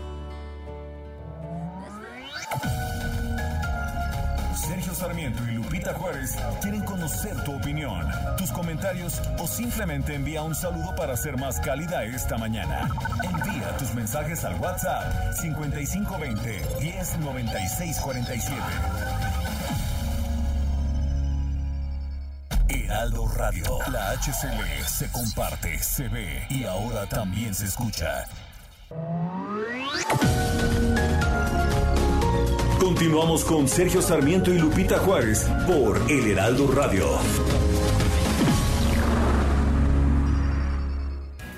Jaque Mate con Sergio Sarmiento.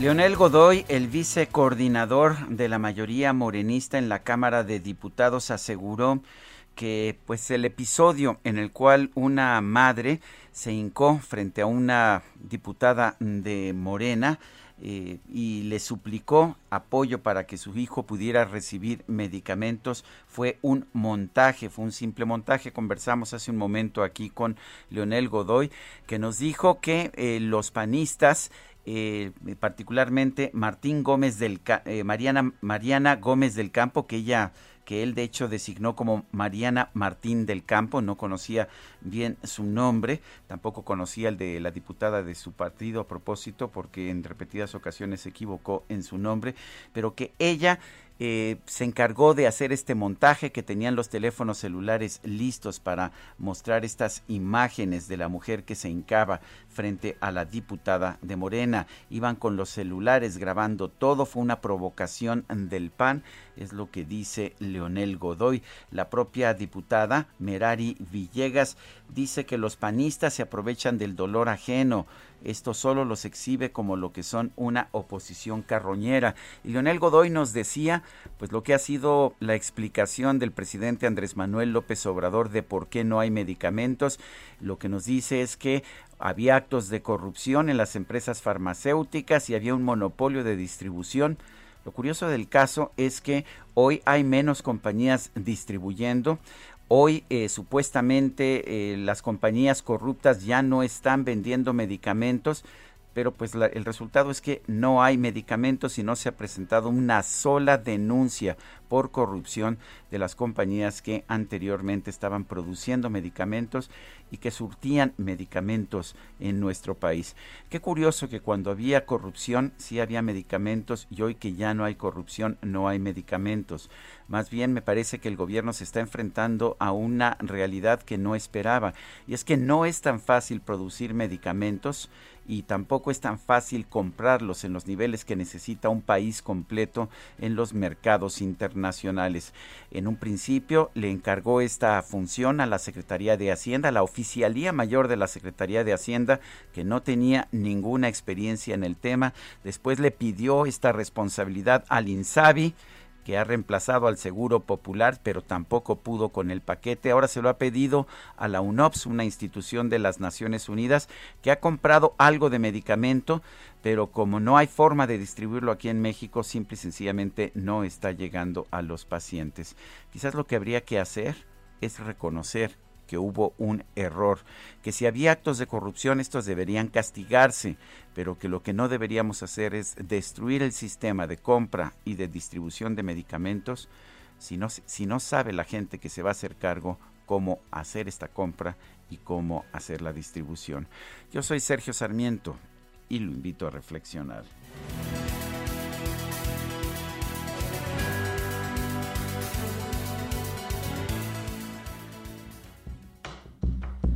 Va a pasar algo, ya verás. No tienes por qué disimular.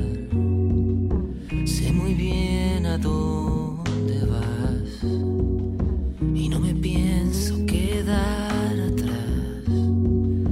Va a pasar algo, ya lo sé. Siento la estática en la piel. Tus ojos no saben son como un faro para mí. Cierra la puerta y déjame. Otra probadita de la música de Jorge Villamizar, esto se llama Porque brillamos ya en su periodo de músico en solitario. A mí me gusta mucho como compositor, me gusta mucho como intérprete. Se dio a conocer y tuvo un gran éxito con Basilos, pero me parece que en solitario no ha tenido gran éxito y sin embargo yo creo que tiene un enorme talento. A mí me encanta, me gusta mucho. Y espero que nuestros amigos estén disfrutando tanto como nosotros, Sergio. Esto se llama Porque brillamos. amor, que sabemos del amor. Cuenta me di Lupita desapareció eh, desapareció Alex y llegó Javi. Para que veas qué buena transición hubo que ni nos dimos cuenta, ¿verdad? se fue Cacharpito y llegó el, y llegó el Javi. El Javi. Bueno, muy bien. que, está haciendo ahí ya su, su marca, ¿eh? ¿eh? Así como DJ Kiki ya también está haciendo lo suyo. Ah, sí. El Javi, sí. Me parece bien. Aquí pura creatividad, ¿eh? Son las 8 con 36 minutos. Nosotros vamos a un resumen de la información más importante. Y luego de los enfrentamientos registrados este miércoles en la refinería de Dos Bocas, el presidente López Obrador aseguró que sus opositores están muy deseosos de que se registren tragedias relacionadas con su gobierno. Ayer con lo de el enfrentamiento de trabajadores y la intervención de la policía en Paraíso, en Dos Bocas, no pues ya hablaban de un muerto y están pero muy este, deseosos de que haya tragedia, de que nos vaya mal. Son tiempos de sopilotes. Hasta el expresidente Calderón, no sé si tienes por ahí un Twitter que puso. Fíjense en qué anda. Por eso, si el pueblo lo decide, si el creador lo permite, la ciencia, la naturaleza, terminando en septiembre, no me vuelven a ver ni el pelo pues ahí lo que dijo el presidente, tiempo de sopilotes, y cabe señalar que una de las legisladoras de Morena, Susana Pedrosa, dijo que ella tenía Susana una... Prieto. Eh, perdón, Susana Prieto, estoy ya, me, fui con la abogada, perdón, abogada. Eh, eh, pues lo que dijo es que ella tenía una fotografía de, la, persona, muerta. Así es. Bueno, por otro lado, el presidente anunció que en los próximos días va a presentar los nombramientos de varios exgobernadores, dirigentes, partidos y ciudadanos como nuevos embajadores y cónsules. Van a participar este, servidores públicos, exgobernadores en nuestro gobierno. En unos días más voy a dar a conocer que van a representar a México en embajadas, en consulados, exgobernadores y dirigentes de distintos partidos y también ciudadanos sin partido. La jefa de gobierno de la Ciudad de México, Claudia Sheinbaum, presentó el lanzamiento de una nueva plataforma en Internet para obtener documentación oficial de manera digital. A partir de ahora, acta de nacimiento digital, con toda la validez. No necesitan hacer colas, eh, se elimina cualquier asunto de corrupción relacionado con eh, algunas cosas que todavía en algunos lugares pasan, aunque las hemos estado erradicando y eh, eliminando, pero entonces desde la comodidad de su casa, de una, mientras se tenga internet, el pago es en línea y el acta de nacimiento es digital y es igual de válida que si ustedes van a Arcos de Belén. En Noruega fue detenido un hombre que perpetró un ataque con arco y flechas en una localidad cercana a la ciudad de Oslo. Se confirmó un saldo de por lo menos cinco personas muertas y dos heridos. Se habla de una persona danés como responsable de esta agresión.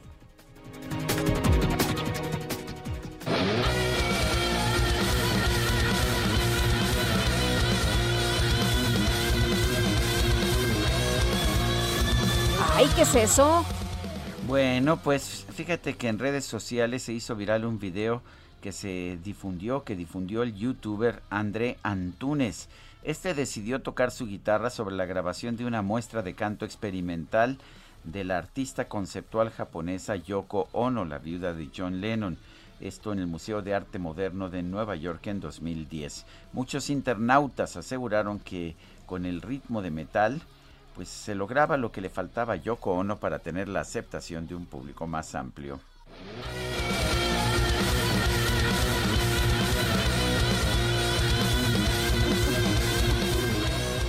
Ay, decía Bárbara Tijerina eh, que el amor es ciego y también es sordo.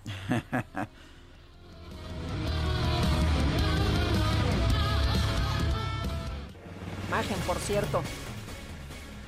Bueno, ya han pasado ocho años desde que se inició un juicio que tuvo por efecto cancelar la posibilidad de sembrar maíz genéticamente modificado en México.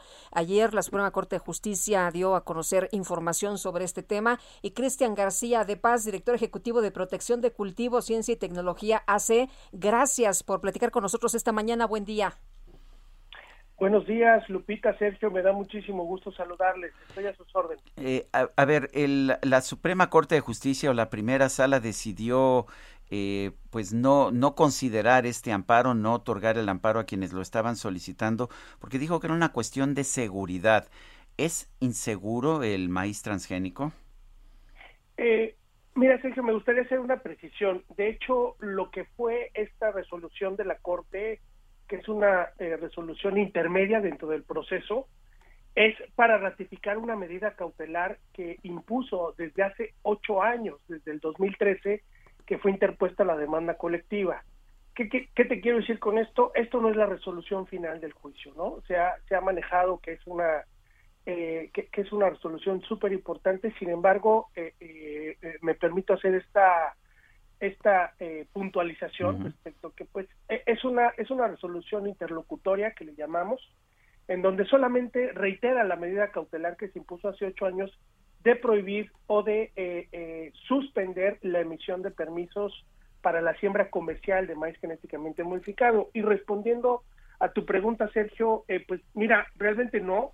Es una tecnología que lleva usándose en el mundo más de 20 años es una tecnología que ha logrado dar mayor productividad a la producción de alimentos para una población creciente en un, en un espacio pues cada vez más reducido. No podemos ya rebasar la frontera agrícola de, lo que, de, la cantidad de tierra que estamos utilizando para sembrar alimentos. Tenemos que ser más productivos en la cantidad que tenemos hoy de, de terreno disponible para, la, para el cultivo de los alimentos y para hacer eso, solamente la tecnología, la biotecnología agrícola es la que nos va a permitir hacerlo de manera sostenible y segura. Eh, Cristian, eh, nos pone esta decisión en desventaja con otros países como nuestro vecino Estados Unidos, de dónde tenemos que entonces traer alimento. Totalmente nos pone en desventaja, Lupita, pone en desventaja a nuestros agricultores que no tienen la posibilidad de acceder a, herramientas altamente de, alto desarrollo tecnológico para poder hacer más productivas sus tierras, lo cual obviamente conllevaría una mejor calidad de vida para los productores, conllevaría un mejor posicionamiento en nuestro país a nivel internacional como productores de maíz. Este, hoy en día, eh, eh, seguramente ustedes saben que tenemos un déficit de más o menos 18 millones de toneladas eh, que no podemos producir en nuestro país que no hemos podido producir desde hace muchos años y con la eh, con la con el crecimiento de la población pues ese déficit va a ir aumentando eh, y como bien lo, lo, lo, lo señalas Lupita esto nos pone en desventaja y nos retrasa muchísimo el avance de, nuestro país en materia agrícola. ¿En cuántos países del mundo está prohibida está prohibido el cultivo comercial del maíz transgénico? Pues mira, Sergio, desafortunadamente eh, son pocos, son pocos los países donde está prohibido esto. Eh, te puedo decir que algunos lugares en Europa, muy pocos. Eh, nuestro, nuestro vecino latinoamericano Brasil es un gran productor de maíz biotecnológico. Este, Argentina es un gran productor de maíz biotecnológico. Obviamente nuestro vecino Estados Unidos es un gran productor de maíz biotecnológico eh, que les ha permitido a estos tres países que te menciono un gran desarrollo agrícola ¿no? para poder ser potencias productoras y exportadoras, lo que está pasando con nuestro vecino y que con estas circunstancias, con estas decisiones, pues nos estamos quedando por lo menos unos 10 años atrás en el desarrollo de nuestro campo y de nuestra producción alimenticia. Ahora, explícame una cosa, en México no podemos sembrar maíz genéticamente modificado, pero sí podemos importar maíz genéticamente modificado.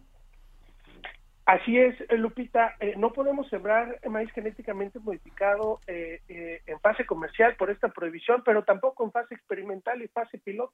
lo que quiero, lo que te quiero decir con esto es la fase, la fase experimental y las fases piloto son dos fases que nos permiten obtener información para el análisis de riesgo, para el análisis caso por caso, no, para que la autoridad tenga más información para hacer estos análisis de riesgo que se requieren y que mandatan la ley de bioseguridad de organismos genéticamente modificados para poder llegar a una fase comercial. Esta fase comercial es la que arroja o la que va a seguir arrojando datos desde la efectividad, tanto la efectividad biológica, la efectividad agrícola, como la seguridad eh, eh, sanitaria, la seguridad para la salud de las personas de este, de este material. Sin embargo, con esta prohibición, pues nos vamos a quedar muy lejos de eso porque no nos va a permitir generar datos en México. Afortunadamente hay datos alrededor del mundo que indican la seguridad, que indican la productividad que da este, este material y que eh, eh, pues en México debimos de haber pasado esa discusión hace muchos años. Sin embargo, por esta, esta, esta mala información que se ha difundido, este temor que se le infunde a, a la ciencia y a la tecnología por parte de algunas organizaciones no gubernamentales y organizaciones civiles, pues nos ha llevado a tener estas, este tipo de decisiones y este, este tipo de retrasos. Eh, Cristian García de Paz, director ejecutivo de Protección de Cultivos, Ciencia y Tecnología ACE, gracias por tomar nuestra llamada. Muchas gracias. Son las 8 de la mañana con 46 minutos. Seguimos con Sí, tenemos en la línea telefónica a Jorge Andrés Castañeda. Adelante, Jorge, ¿cómo estás? ¿De qué nos platicas esta mañana? Buenos días. Muy buenos días, Lupita. Muy buenos días, Sergio. Un saludo a usted y a todo el auditorio, como todos los jueves. ¿Cómo te va? Cuéntanos. ¿De, qué tema escogiste el día de hoy? Bueno, pues me gustaría hablar uno de, los, de mis temas favoritos, pero de los más problemáticos para el país.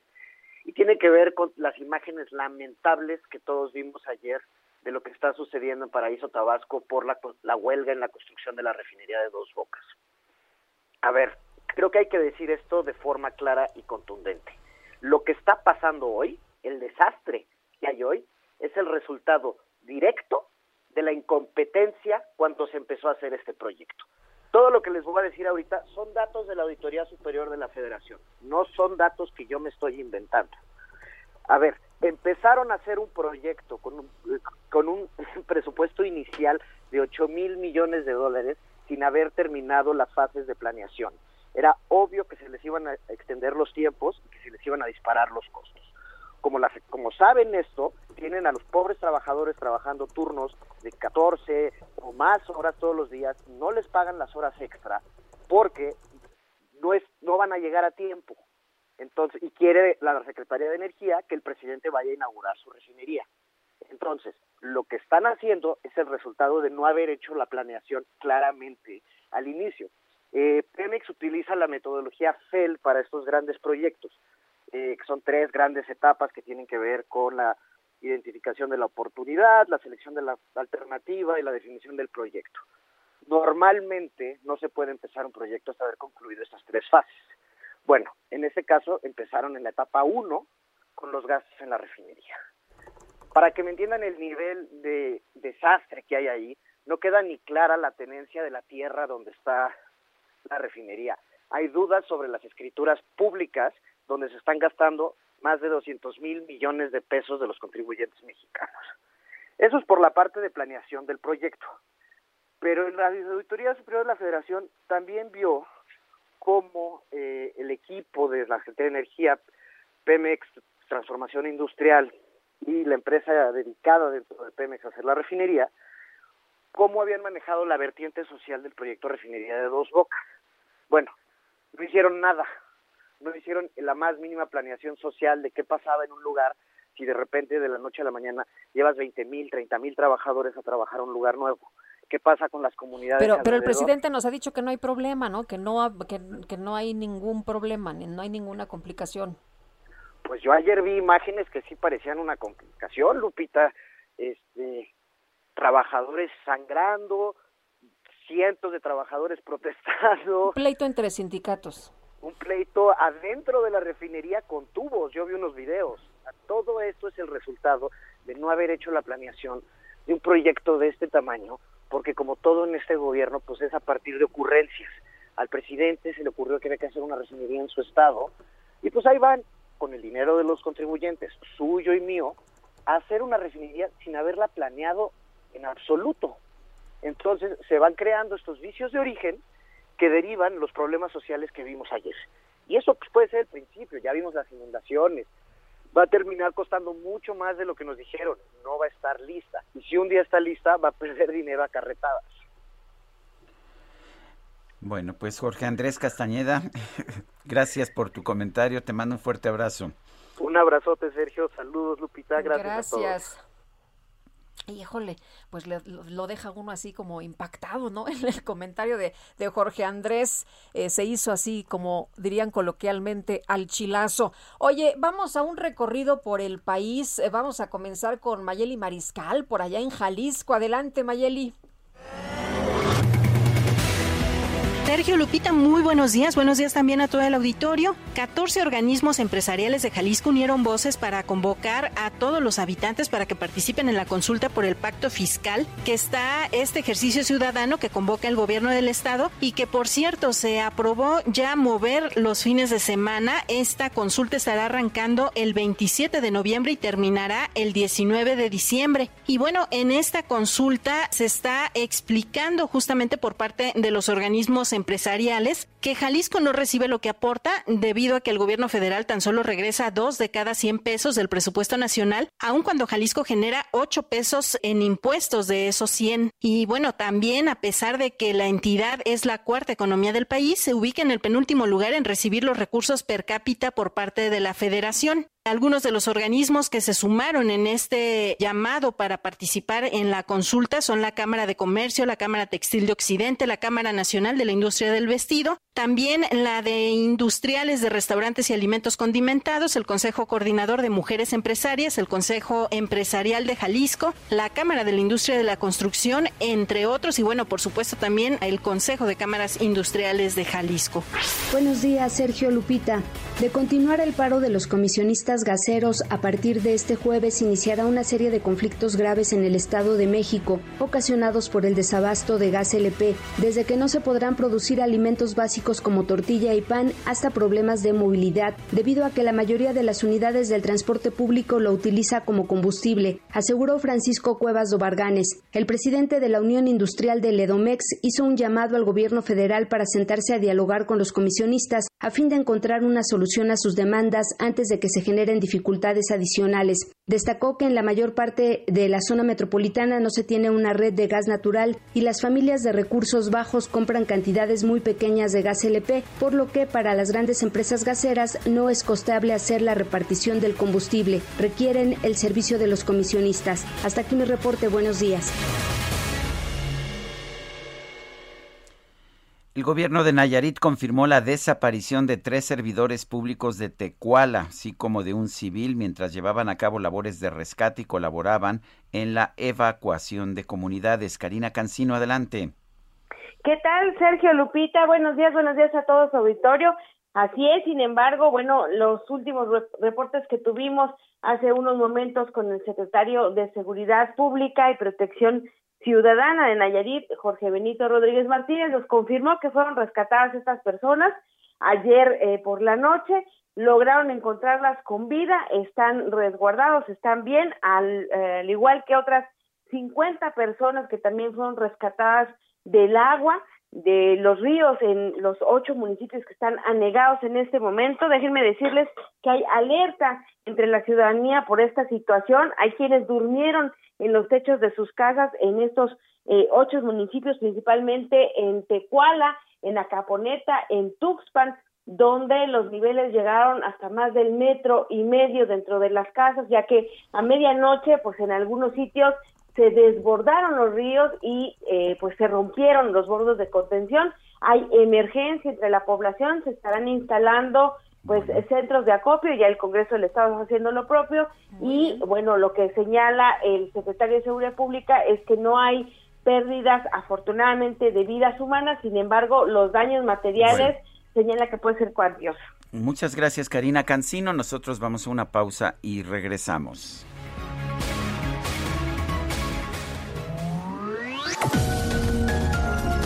Sergio Sarmiento y Lupita Juárez quieren conocer tu opinión, tus comentarios o simplemente envía un saludo para ser más cálida esta mañana. Envía tus mensajes al WhatsApp 5520 109647. Heraldo Radio.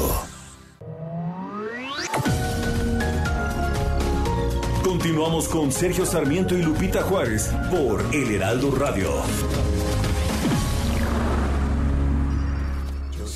Estoy aquí sintiéndote. A cada paso que tú des yo seguiré. Te daré una vuelta solo para ver tu cuerpo en movimiento desde lejos, pero no tan lejos voy siguiéndote.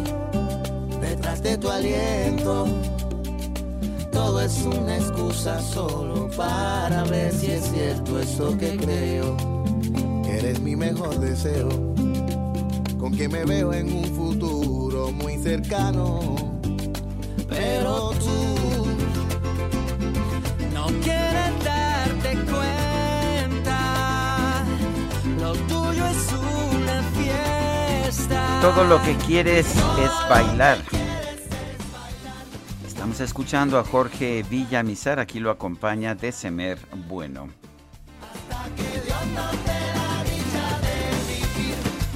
Pues la verdad sí. Sí te gusta, ¿verdad? y todo lo que quieres es bailar. Yo también. ¿Qué más? ¿Qué, más podemos decir? Qué bien. Qué buena mañana. Tenemos mensajes de nuestro público. Claudia Álvarez, fíjate, dice, estoy en el centro de la ciudad, estoy buscando, no encuentro la parada del tren que hace 45 minutos al aeropuerto Felipe Ángeles. ¿Ustedes saben en qué calle está? No. Yo tampoco. Este, eh, y no creo que haga 45 minutos, ¿eh? No, ¿verdad? No. No, bueno. Bueno, me imagino que pensó ir a ver la obra. A lo mejor. Eh, Va a ser como dos horas de ida y dos ¿cuál de obra? regreso. ¿Ya está? ¿Ya? Este, ya está casi ¿Ya? el aeropuerto listo, ¿no? ¿Ya lo van a entregar? ¿Ya lo van a inaugurar? Bueno, oye, nos dice una persona del auditorio, no nos da su nombre, pero eh, nos comenta, en Oaxaca tampoco nos surten nuestros medicamentos oncológicos y no es montaje. Ojalá el diputado Leonel Godoy o su familia no tengan cáncer y tengan que acudir al IMSS o al ISTE. ¿Qué hacen con el dinero que aportamos los mexicanos al IMSS que no lo, que no lo ocupan para comprar medicamentos? Bendiciones y muchas gracias por el apoyo del Heraldo Noticias y a Lupita y Sergio. Oye, eh, ayer, ayer tuiteaba Gerardo Fernández Noroña, Sí. el ah, el diputado del Partido del Trabajo, los trabajadores de dos bocas, manipulados por la derecha, no entienden el privilegio que representa y los sacrificios que implica trabajar por el proyecto de transformación. Ah, pues que le vaya, que le caiga, ¿no? que si es un privilegio tan grande, pues que se vaya a chambear allá. Oye, nos dice Miguel Díaz, eh, buenos días, para variar AMLO haciendo medidas populistas para ganar votos a legalizar los autos chocolate y no ve cómo afecta la economía ya tan dañada por la pandemia y una mala administración. Bueno, y eh, vamos, a, vamos con Mónica Reyes, nos tiene información. Adelante, Mónica.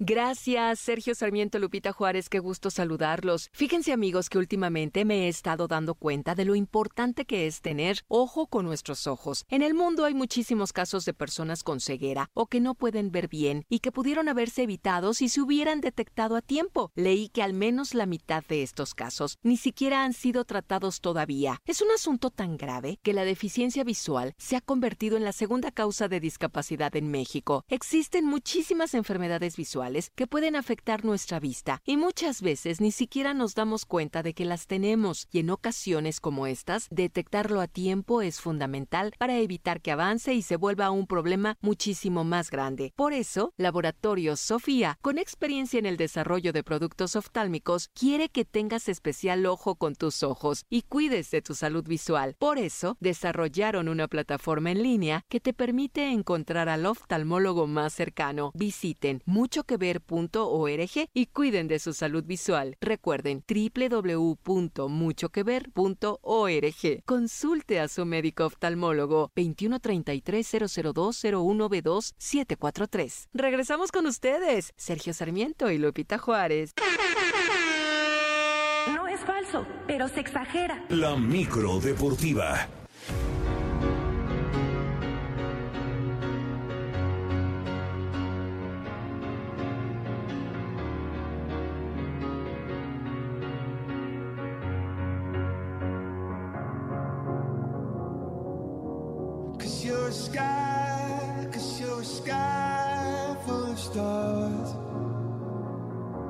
Estamos casi en viernes, mi querido Julio Romero, ¿cómo te va? Muy buenos días. Híjole, pero ese casi como ha pesado, sobre todo con la levantada del día de hoy. Sergio Lupita, ¿cómo están? Buenos días. Buenos días. Oye, decía eh, Jorge Ramos, nuestro compañero de la silla rota, es jueves, ánimo. Yo escribí en la mañana y me decía, sí, pero ¿a qué costo llegamos al jueves?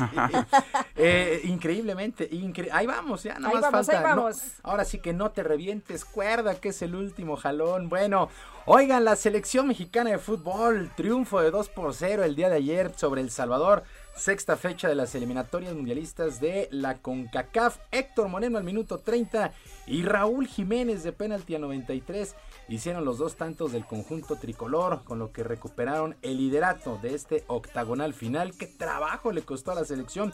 No fue un buen juego, hay que señalarlo, pero triunfo es triunfo, a como de lugar y meterse al Cuscatlán, la verdad es que es bastante complicado. En contraparte, El Salvador, la verdad es que también dejó mucho que desear.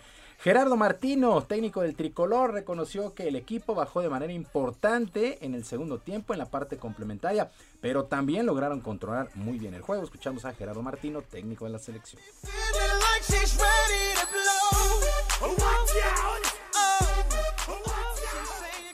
Y me parece que este, eh, confundimos un poco los caminos después de la expulsión del futbolista del, Salvador, jugando con uno menos, este, entramos este, un poco en, un, en una confusión, en hacer faltas innecesarias, bueno, y después ya cuando lo echaron a Néstor, el partido se igualó y igual manera creo que fuimos, lo controlamos bien. Ahí están las palabras de Gerardo Martino. Canadá en otros resultados del octagonal. Canadá venció 4 por 1 a Panamá. Jamaica 2 por 0 sobre Honduras. Estados Unidos le pegó 2 por 1 a Costa Rica. Con estos resultados la tabla. México 14 unidades. Estados Unidos con 11. Canadá está con 10. Panamá con 8. Costa Rica con 6 son los cinco primeros lugares. Y en la Conmebol, el día de hoy también hay actividades, estas eliminatorias que me parece son las más complicadas de todo el mundo las de Sudamérica. El día de hoy Bolivia estará enfrentando a Paraguay, Colombia ante Ecuador, Argentina, Perú, Chile, Venezuela y Brasil contra Uruguay. Este promete ser un buen juego el de Brasil-Uruguay. Brasil es líder bien cómodo con 28 puntos. Argentina tiene 22 en el segundo sitio. Ecuador y Uruguay tercer y cuarto con 16. Colombia es el quinto sitio con solamente 15 unidades. Mientras tanto, los Dodgers. Te, habla Messi, te habla Messi. no, no, no, Messi. Oye, este. Eh, estaría padrísimo que nos hablara Lionel Messi. ¿Qué tal? Este, y preguntarle cuál prefieres, ¿no? ¿Jugo, fruta o, bueno, refresco? Bueno, el día de hoy los Dodgers, los Dodgers de Los Ángeles están enfrentando a los Gigantes de San Francisco, quinto y definitivo juego de la serie divisional en los playoffs del béisbol de las Grandes Ligas. Julio Urias, el mexicano, el zurdo sinaloense, estará abriendo por los Dodgers, mientras que Logan Webb abrirá por los Gigantes de San Francisco. Ahora sí que literal, el mensaje que dio Julio Urias es gracias porque todo México lo está apoyando para el juego de esta noche. El que gane avanza a la serie de campeonato para enfrentar a los Bravos de Atlanta. El que pierda se va a planear la próxima temporada. Así es que Julio Urias contra Logan Webb por ahí a las 8805 tiempo del centro de México, Dodgers contra los gigantes de San Francisco. Y fue presentado de manera oficial edición 33 del Internacional Maratón de La Laguna, que se estará corriendo el próximo 6 de marzo por las principales calles allá en la comarca. El evento regresa a ser de manera presencial y contará con todos los protocolos de salud, todos los protocolos de sanidad, ya que se estará, se estará exigiendo a los participantes sus respectivas pruebas PCR. Alfredo Alemán, director técnico de este maratón, aseguró que seguirá siendo clasificatorio para el maratón de Boston y muy probablemente para dar la marca rumbo al Campeonato Mundial de Atletismo. Escuchamos a Alfredo Alemán, director técnico del Maratón de la Laguna.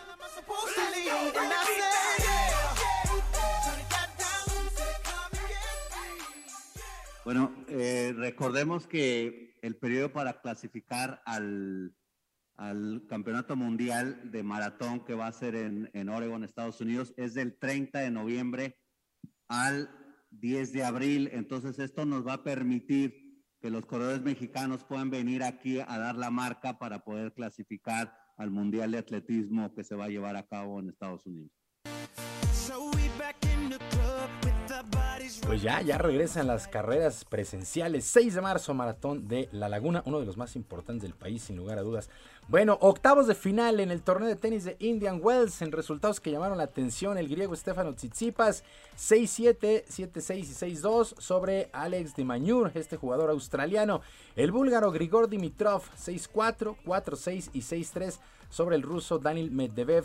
En damas, cuartos de final, la eh, Letonia Yelena Ostapenko superó 6-4, 4-6 y 6-3 al estadounidense Shelby Rogers y otra estadounidense que queda fuera, Jessica Pegulia, perdió 6-4 y 6-2 ante Victoria Azarenka. Pues ya entrando a su recta final este torneo de Indian Wells, este Master 1000 de Indian Wells, que la verdad es que se ha puesto bastante atractivo a pesar de no tener a las principales figuras. Bueno, Usher fue la música el día de hoy en la micro deportiva. Así es. Eh, fue exigencia de, nuestra productora Carla, ¿verdad? Sí, Cuando, cuando me dijeron Usher, yo pedí mi pastilla. Pensaste pues, que era en los este, restaurantes, ¿no? Oye, no te vayan a cobrar el anuncio. Uy, uy. Este, ahora sí que la mentita, ¿no? Sí, este, la, pastilla de menta. Pensabas que era una pastilla de menta. Pero no, bueno, está bien, muy bien. Usher fue la música el día de hoy. Sergio Lupita. A mí me decían que era una mentadita. Ah, también, también. Esas a veces en la micro, ¿no? Ese es a veces, sí, uy, no, tiro por viaje, ¿no? Tiro por viaje. Ahora sí que tiro por viaje. Afortunadamente creo que son más las alabanzas. Oye, hoy no traes cacharpo, ¿verdad? Hoy traemos cacharpito, cacharpito, sí. Bueno, pero él no es el cacharpito. El cacharpito, cacharpito. el original. Es Alex. Te digo que este, ya vamos a hacer nuestra escuela de cacharpos. Ah, bueno, muy bien. Gracias, mi querido Entonces, Eh, nos escuchamos el día de mañana. Mucha suerte, buen jueves para todos.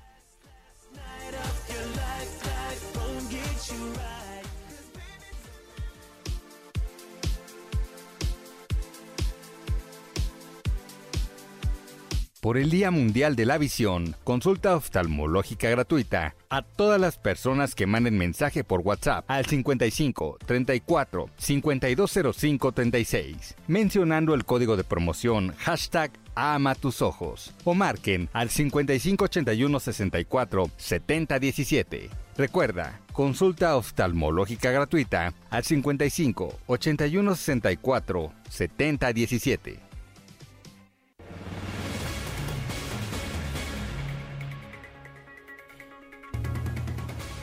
Este jueves 14 de octubre se celebra el Día Mundial de la Vista, una fecha que tiene como propósito la prevención de la ceguera. Juan Pablo Olivares es oftalmólogo, lo tenemos en la línea telefónica. Juan Pablo Olivares, buenos días, gracias por tomar esta llamada. Buenos días, Sergio. Eh, muchas gracias por, por la invitación. Buenos días, Lupita. Hola, Juan Pablo, muy buenos días. y todo su auditorio. Gracias. Eh, ¿qué, debemos, ¿Qué debemos hacer quienes queremos proteger nuestra vista? Yo en lo particular he sido miope desde que recuerdo. Eh, y bueno, pues siempre me ha preocupado mucho, me han preocupado mucho mis ojos, pero mucha gente a veces somete a los, ojos, los ojos a abusos sin darse cuenta. ¿Qué debemos estar haciendo para proteger nuestra vista? Sí, pues justamente como tú bien decías, este Día Mundial de la Visión es eh, un llamado a que todos protejamos nuestros ojos, los cuidemos, eh, y como decían por ahí, el hashtag ama tus ojos, es justamente que toda la población pues tome las acciones necesarias para cuidar la visión, ¿no? Entre ello, eh, llevar un, un, estilo de vida saludable, disminuir consumo de alcohol, de tabaco, hacer ejercicio, tener una dieta saludable, y claramente, como mencionabas, las personas que han padecido alguna enfermedad oftalmológica ya por algunos años o quienes no sabemos cómo está la salud de nuestros ojos, pues acudir a una revisión eh, con el oftalmólogo o, con algún especialista de, de salud visual para poder tener un diagnóstico a tiempo y poder prevenir que, que la ceguera o que la discapacidad visual formen parte de, la vida de las personas. Eh, Juan Pablo, normalmente vamos al médico, al especialista cuando tenemos algún problema, ¿no? Cuando nos duele algo, cuando ya empezamos a perder eh, la vista, cuando empezamos a tener vista cansada. Eh, ¿Qué recomiendas? ¿Desde qué edad tenemos que hacernos esta higiene, digámoslo así? Sí, como bien mencionas, desgraciadamente la medicina, no solo en los ojos, sino en general, se ha enfocado mucho en el tratamiento de las enfermedades, pero hoy sabemos que la prevención es la, clave o la base fundamental para tener una población sana, para tener una población eh, que tenga una mejor calidad de vida. Y es por esto que se recomienda en cuanto a los ojos una revisión todos los años con el especialista. Eh, inclusive desde los niños, tal vez en, en las edades pediátricas no debe ser tan frecuente, porque la cantidad de los problemas de visión se acumulan en la edad adulta, pero ciertamente al nacer, en los primeros años escolares, eh, eh, cuando, cuando los niños entran a la primaria o a la secundaria, y después ya en la etapa adulta, una vez al año todos deberíamos de acudir de manera rutinaria a hacernos una revisión de los ojos. Cuando hablas de ejercicio, ¿a qué te refieres? ¿Ejercicio para los ojos, ejercicio para el cuerpo? ¿A qué te refieres? No, llevar, una, llevar un estilo de vida saludable, eh, el ejercicio, el tener una dieta adecuada, etcétera, pues obviamente, eh, Sergio, esto nos ayuda no solamente en los ojos, sino en general a todo, toda la salud del, del cuerpo. ¿Comer zanahoria? Comer zanahoria es algo, es una muy buena pregunta. Sí, las zanahorias tienen eh, tienen un alto contenido de vitamina A y de antioxidantes que ayudan a las células de la retina a prevenir eh, degeneración macular. No es que el comer mucha zanahoria vamos a tener mejor visión, como, como se piensa, ¿no? Como los conejos, pero sí, eh, todos estos antioxidantes nos van a ayudar a prevenir enfermedades a largo plazo. Y yo quiero una visión 2020. Mm, sí. Oye, si alguien, a ver, yo he tenido miopía toda la vida, eso no se cura, ¿verdad? No, eh, la miopía, la miopía, el astigmatismo, la vista cansada, cuando son hasta cierto grado, eh, digamos, leves o moderados, más que una enfermedad se considera algo que nosotros llamamos errores de refracción. Y esto simplemente quiere decir que son ojos sanos. Hijo, yo tengo un error de refracción de más de siete dioptrías. Eso ya es una ya es un error un poquito alto. Entonces, sí hay que atenderlo, atenderlo siempre. Este, y, la vista cansada, que, Que, ya mi querida Lupita luego viene sin lentes y ya no alcanza a leerlo. Ya no alcanzo a leer. La vista cansada es un... No, no, no digas que es por que es por añosidad. No, no. no, por añejamiento. Este, no, no, la vista cansada es un proceso natural que todos vamos a pasar por ella. A, algunas personas les llega eh, a edades más tempranas que a otras, pero todos vamos a tener esa necesidad de una, un, eh, unos lentes o, unas gafas para poder ver de cerca en algún momento. Y eso, pues, mm, se puede atender eh, hoy tanto la miopía, la vista Pero no se opera, no se cura. Se pueden se pueden operar, no necesariamente con láser como todos pensamos para quitarnos los lentes, pero sí hay nuevos tratamientos para poder atender vista cansada y, miopía. Me parece una muy buena noticia. Muchas gracias, Juan Pablo, eh, por platicar y, por darnos todas estas informaciones tan importantes. Muchas gracias a ustedes, Lupita, por, por la entrevista y eh, por el espacio. Eh, simplemente recordar a todos que es eh, responsabilidad de cada uno de nosotros cuidar nuestra salud y cuidar nuestra visión y es por eso que estamos aquí hoy. ¿Cómo decías que era el hashtag? Hashtag ama tus ojos. Ama tus ojos. O hashtag love your eyes, que fue en inglés como lo publicó la Agencia Internacional de Prevención de la Ceguera este año. Muy bien, gracias. Buenos días, Juan Pablo Olivares, oftalmólogo. Gracias a ustedes. Gracias, Sergio Lupita. Bueno, son las nueve con diecinueve. Sergio Sarmiento y Lupita Juárez. Tecnología con Dalia de Paz. I do the same thing I told you that I never would. I told you I changed, even when I knew I never could. Know that I can't find nobody else as good as you. I. Dalia de Paz, ¿qué nos tienes esta mañana? Adelante.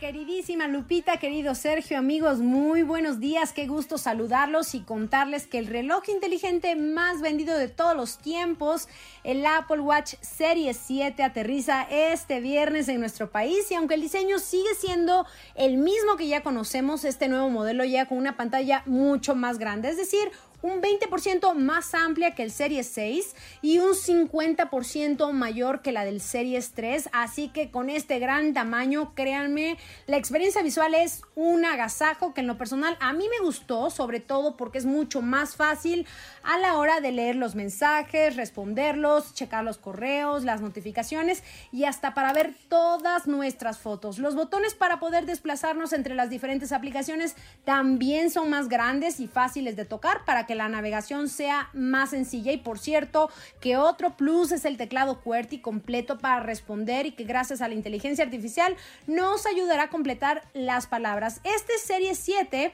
Ahora es más brillante cuando está en reposo, esto para ver la hora sin que tengamos que mover un solo dedo. Las cajas de aluminio de ambos relojes también crecieron de 40 a 41 milímetros y de 44 a 45 milímetros, pero esto es prácticamente imperceptible. Lo bueno es que las correas siguen siendo compatibles con estos nuevos modelos, así que no se preocupen por eso en caso de que tengan correas de hace años. Apple asegura que este watch Serie 7 es mucho más resistente ya que el cristal de la pantalla es más grueso y eso lo protege mejor contra golpes. Por supuesto que es resistente al polvo, a la arena y como sus hermanos, este también se puede sumergir a la alberca o al mar. Y una gran herramienta, Sergio Lupita, amigos, que sin duda ha ayudado a muchos usuarios es que este dispositivo detecta de manera inmediata las caídas. Bueno, pues ahora les cuento que lo hará también en caso de que hayamos sufrido un accidente por ejemplo, corriendo o andando en bici. Esta función se encargará de realizar una llamada de emergencia en caso de que lo necesitemos. Al mismo tiempo, y como ya sabemos, gracias al sensor de esta pulsera de salud, podremos checar nuestro nivel de oxígeno en la sangre, la frecuencia cardíaca, realizar electrocardiogramas, el pulsómetro, eh, usar el altímetro, la brújula, medir nuestro sueño y la opción de ver nuestros entrenamientos y las calorías quemadas. Lo malo de este Serie 7 Desafortunadamente es la pila que tiene una autonomía de 18 horas. Es perfecto, sí, para traerlo durante el día, entrenar y recibir nuestras notificaciones y hasta para hablar, pero si ustedes son de los que también duermen con su smartwatch, entonces, pues antes de ir a la cama hay que conectarlo otra vez a la carga rápida para que con solo 8 minutos tengamos hasta 8 horas más de batería. Ah, y muy importante porque esto me lo preguntan mucho, eh, solo es compatible con el iPhone, por ahí me dijeron si puedo enlazarlo con un Android y como saben, pues este watch está diseñado únicamente para los equipos de la, de la firma californiana. El nuevo Apple Watch Series 7 ya está disponible desde 9.999 pesos y lo pueden encontrar en cinco diferentes colores que están por cierto muy cool. Ahí en mi Instagram, Dalia de Paz, les doy más detalles de este reloj que es una especie de smartphone que puedes llevar en la muñeca, súper completo. Y antes de que lo olvide, la buena noticia para acompañar a este gadget es que finalmente tendremos Fitness Plus, el primer servicio fitness que nos hará sudar la gota en cualquier momento y en cualquier lugar. Y ya para concluir, este 18 de octubre, Sergio Lupita, amigos, la firma también presentará uno o algunos gadgets, todo apunta a que Apple anunciará las nuevas MacBook Pro de gama alta con una pantalla de 16 pulgadas y chip de M1 y por supuesto dicen por ahí que los AirPods de tercera generación e incluso un rediseñado Mac Mini. Por supuesto, ya les compartiré todos los detalles en mi Instagram Dalia de Paz y en Twitter Dalia de Paz. Les comparto como siempre toda la información tecnológica. Sergio Lupita, amigos, les deseo un excelente jueves con casi sabor a viernes. Un abrazote. Muy bien, gracias Dalia de Paz. Y rápidamente la Asociación Mexicana de Distribuidores de, Automotores ACE está dando a conocer un comunicado en que dice que el presidente López Obrador anunció este sábado 16 de octubre que va a firmar un decreto para legalizar el contrabando de automóviles. Esto representará un premio para las mafias que se enriquecen con el contrabando de este tipo de unidades y será un golpe al comercio automotor formal que genera empleo y paga impuestos, el cual aún enfrenta las repercusiones por la pandemia del COVID-19. Esta regularización de autos chocolate impactará en 20% o más el precio de los vehículos nacionales y señala una ausencia de políticas públicas para contar con transporte público eficiente y sustentable. Son las 9 de la mañana con 25 minutos. Regresamos.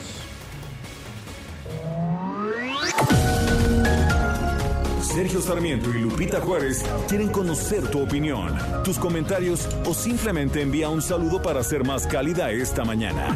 Envía tus mensajes al WhatsApp 5520 109647. Heraldo Radio, la HCL se comparte, se ve y ahora también se escucha. Continuamos con Sergio Sarmiento y Lupita Juárez por El Heraldo Radio.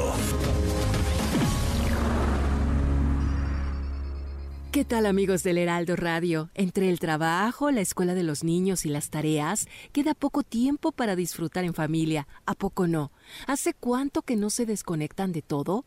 Si tienes ganas de disfrutar unas merecidas vacaciones, un crédito personal Citibanamex te puede ayudar a cambiarle a la rutina.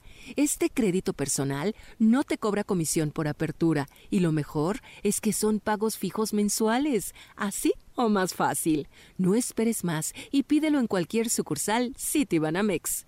Recuerda que puedes consultar los requisitos y el CAT en citibanamex.com.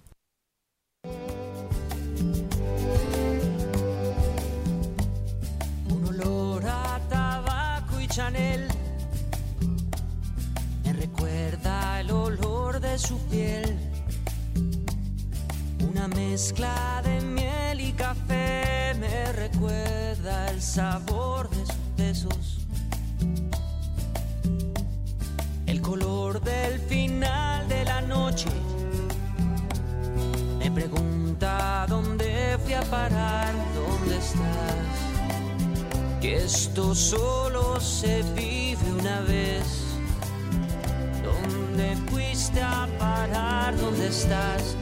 Un olor Chanel. Y una Así es, Guadalupe, un olor a tabaco y Chanel y una mezcla de miel y café. Me preguntan por ella. Me encanta la letra. Este es de, de Basilos, ¿no? Este es de Basilos. yo creo que fue del último disco de Basilos. Fue el último gran éxito de Basilos. Pero es la interpretación, bueno, es la de la inspiración de Jorge Villamizar, quien hoy cumple 51 años. Le mando abrazos. Le mandas abrazos. Lo has entrevistado, ¿verdad? Sí, lo hemos entrevistado, lo hemos entrevistado juntos. Sí, sí, me queda claro. Sí. Nada más que creo que a ti no te invitó a comer. Este, no. A, mí sí. Ah. ¿Te fuiste? Fíjate que no, Sergio, tenía este, grabación. Ah, tú siempre ocupada. Ni modo. que no fue, pero que sigue Unos chavos súper divertidos, súper amables, alegres. Así es. La verdad, sensacionales. Nos cayeron muy bien. Le pudiste haber dicho al Dun, no te preocupes, Lin. Jorge es solo un amigo. Y es amigo de Paulina, además. Además. Bueno, pues tenemos mensajes de nuestro público. Tenemos muchos mensajes y gracias a todos ustedes que se comunican con nosotros. Fíjate que nos eh, dice una persona del auditorio, buenos días, el servicio del IMSS es nefasto. Mi mamá se fracturó un pie y está enyesada. Le tocaba que se lo retiraran y ayer después de todo el día de estar en la clínica para alcanzar ficha, nos mandan a otra clínica que nos queda a más de dos horas de camino para que se lo puedan retirar, pues en la clínica familiar no hay radiografías y mucho menos herramientas para retirarlo. Y otra vez hoy dice, debemos perder todo el día y gastar lo que no tenemos y dejar de trabajar para un servicio que debería de ser rápido. Ojalá el IMSS pudiera revisar sus procedimientos y agilizarlos. Gracias y felicidades por el estupendo programa. Dice otra persona, desde hace un mes está faltando el agua potable, así como la recolección de basura, por, los que, por lo que los vecinos estamos organizando nos estamos organizando para cerrar la vialidad de Avenida Jinetes de no haber una respuesta de parte del Ayuntamiento de Atizapán en la solicitud que estamos manifestando. Y un juez dictó prisión preventiva oficiosa en contra de Guillermo N., quien el pasado lunes abrió la manguera de una pipa de gas cuando se manifestaban en la Ciudad de México por el delito de tentativa de homicidio. Se caldearon ahí los ánimos, se pusieron las cosas muy feas. Los manifestantes pues estaban enfrentándose a los elementos de la policía. Uno de los trabajadores decidió que pues eh, iba a abrir la, eh, la manguera y abre la manguera, sale el gas. Y bueno, Jorge Almaquio, cuéntanos.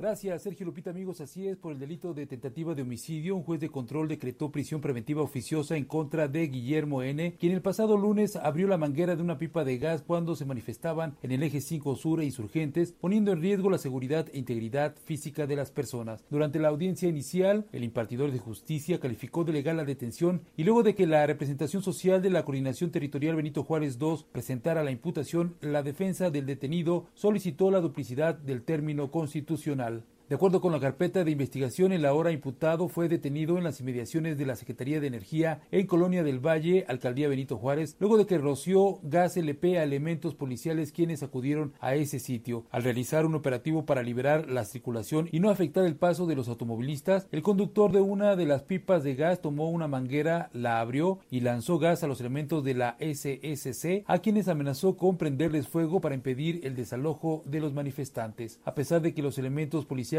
estaban impregnados de gas, lograron detenerlo y lo pusieron a disposición de la gente del Ministerio Público. Informar también que el violador serial de periférico fue vinculado a proceso, aunque no por una de las 27 casos que se le imputan por abuso sexual, sino por delitos a la salud en su modalidad de narcomenudeo. Durante el desarrollo de la audiencia inicial realizada este miércoles, el Ministerio Público de la Fiscalía de Investigación del Delito de Narcomenudeo de la Coordinación General de Investigación de Delitos de Alto Impacto formuló la imputación contra el hombre, tras analizar pruebas ofrecidas, el juzgador determinó llevarlo a proceso. Como medida cautelar, el impartidor de justicia impuso la prisión preventiva justificada y fijó el plazo de dos meses para el cierre de la investigación complementaria. Miguel N. permanecerá dos meses en el reclusorio norte, a donde fue trasladado, y se espera que en el transcurso de los días el Ministerio Público solicite las órdenes de aprehensión por el abuso sexual en contra de mujeres en la zona poniente de la capital del país. Sergio Lupita, amigos, el reporte que les tengo. Muchas gracias. Gracias, Jorge.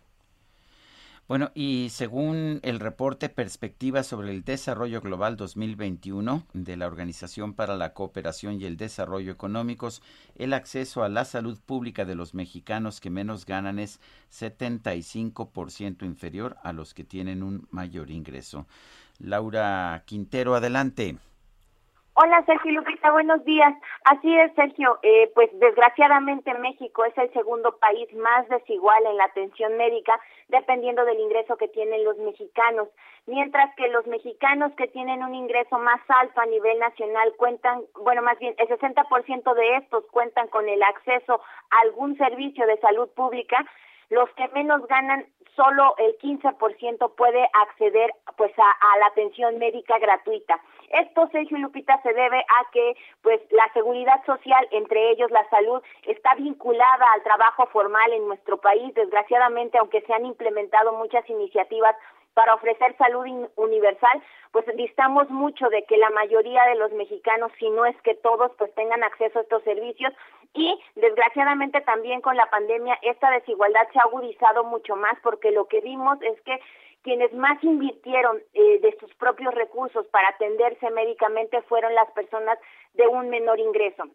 El Banco Mundial destaca que esto es una generalidad a nivel mundial, pero pues esta situación se recrudece en los países de bajo ingreso o los países emergentes, como el caso de México, aunque eh, vemos que incluso países como Venezuela, Cuba, Panamá, Uruguay tienen un mayor, una mayor igualdad en el acceso, mientras que México está en el penúltimo lugar. Este es mi reporte, Sergio Lupita. Muy bien, gracias Laura Quintero por esta información. Buen día, hasta luego. Y en este mes el actor Mario Iván Martínez regresa a los escenarios. Bueno, ya regresó incursionando en tres puestas en escena. ¿Qué me cuentas, Don Quijote? Van Gogh, Un girasol contra el mundo y La jaula de las locas. Muchísimo trabajo. Y Mario Iván Martínez, como siempre, un gusto poder saludarte. Muy buenos días. Muy buenos días, Lupita, señor Sarmiento. Gracias por recibirme en este espacio tan importante. Gracias, Mario Iván. Cuéntanos de estas puestas en escena pues retomamos ese momento único, irrepetible en el tiempo del acto escénico presencial. Estaremos, se dejó venir como a luz, la verdad, y lo celebramos. Naturalmente se han establecido nuevos paradigmas, no habemos de dejar a un lado lo que hemos aprendido en el tenor de transmisión en línea pero eh, estamos a punto de cumplir ya seis años con eh, La Jaula de las Locas. De entrada estaré solamente los viernes en el Teatro Hidalgo, esta comedia hilarante de Jean Poiret, eh, que pues de alguna manera revivió el icónico espacio del Seguro Social, el Teatro Hidalgo, que está atrás del Palacio de las Bellas Artes, con el exigente personaje de Alban Zaza, estaré alternando este personaje con mi compañero Rubén Branco. Yo solamente estaré los viernes, como menciono, en la calle Fall, la jaula de las locas, eh, con el queridísimo Eugenio Montesoro, una producción de Juan Torres. Y porque los fines de semana estará Rubén Branco y un servidor estará eh, concentrado en el programa que mencionó Lupita, un programa que pretende eh, difundir entre los niños el cariño hacia la máxima obra de nuestra lengua, la, primera novela moderna en una adaptación especial eh, que realicé para niños y jóvenes sobre el ingenioso hidalgo Don Quijote de la Mancha. Eh, en este caso estaré en el Teatro Julio Castillo, en el Centro Cultural del Bosque, atrás del Auditorio Nacional, solamente los sábados y los domingos de octubre a las 12.30 en matiné con ¿Qué me cuentas, Don Quijote? Lo que yo pretendo es fomentar en los niños el cariño, el gozo por seguir las aventuras de, Don Quijote y de Sancho Panza para que más adelante se acerquen a esta novela eh, que pues nos puede brindar, nos brinda eh, privilegio y aprendizaje, la verdad, privilegio de conocerla y aprendizaje a lo largo de toda la vida. Y finalmente, pues el maestro Carlos Antira nos enseñó que los lunes también son lunes de teatro con su diario de un loco, pero en este caso regreso con otro loco, digamos, el, el loco magnífico, el pintor neerlandés Vincent van Gogh. Esto en el Teatro Libanés, solo los lunes a partir de este próximo lunes 18, bajo la dirección de Luli Rede, en su versión unipersonal. Eh, esto será los lunes a las 20.30 horas. Es un texto de mi propia autoría que llevamos a transmisión en línea de manera unipersonal en la pandemia y que ahora también estamos llevando a versión presencial. Entonces, pues, señor Sarmiento, Lupita, ese es el menú que, eh, teatral que habrá de ocuparme en próximas fechas. Pues eh, una agenda siempre, Mario Iván Martínez, muy, muy apretada y, me, da, me, da, gusto. Sé que han, ha sido tiempos difíciles para los actores, para los intérpretes, de manera que sí me da muchísimo gusto. Muchísimas gracias, señor Sarmiento. Eh, Ciertamente nos deleitamos. Sí, Mario Iván, entonces eh, eh, tienes estas tres obras, las personas que, que, nos están escuchando ya escucharon los, los teatros y los días para, para poder verte en esta pues agenda tan, tan diversa de personajes tan diversos. Sí, em, yo me siento como un gourmet, ¿no? al cual, el, el cual se enfrenta con pues por un lado unos escargó, por otro lado una cochinita pibil, por otro lado un este, ¿no? un pato a la naranja, porque todos son personajes deliciosos, sumamente retadores, que mm, con muchas facetas. Eso pedimos la limosna a los actores, de abordar personajes ricos, tridimensionales, con mucha tela de dónde cortar y sobre todo que el público salga distinto de cómo entró. Eh, que se geste la catarsis, que, que se divierta, que llore y que aprenda. Y pues es un gozo del alma el regresar al momento presencial único, irrepetible, en donde el actor se reta en absoluto. No hay toma dos. O te sale a la primera o no te salió. Por ende, es el ejercicio medular de nuestro oficio teatral. Entonces estamos pues muy muy contentos de regresar al teatro.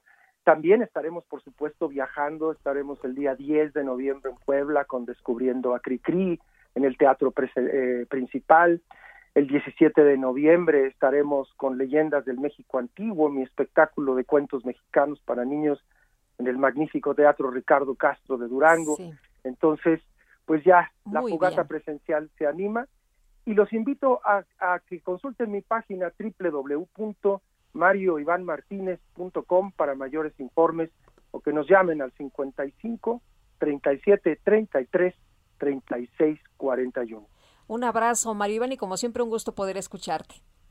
Igualmente, Lupita, señor Sarmiento, gracias por el espacio. Tenemos uh, cinco pases dobles para eh, para el partido de este domingo, 17 de octubre, entre Pumas y Juárez en el Estadio Olímpico Universitario. Eh, si usted quiere un pase doble, mándenos su nombre completo al WhatsApp 55 2010 96 47. Son cinco pases dobles para el partido del domingo entre Pumas y Juárez. Son las 9 con 45. GastroLab. Historia, recetas, materia prima y un sinfín de cosas que a todos nos interesan.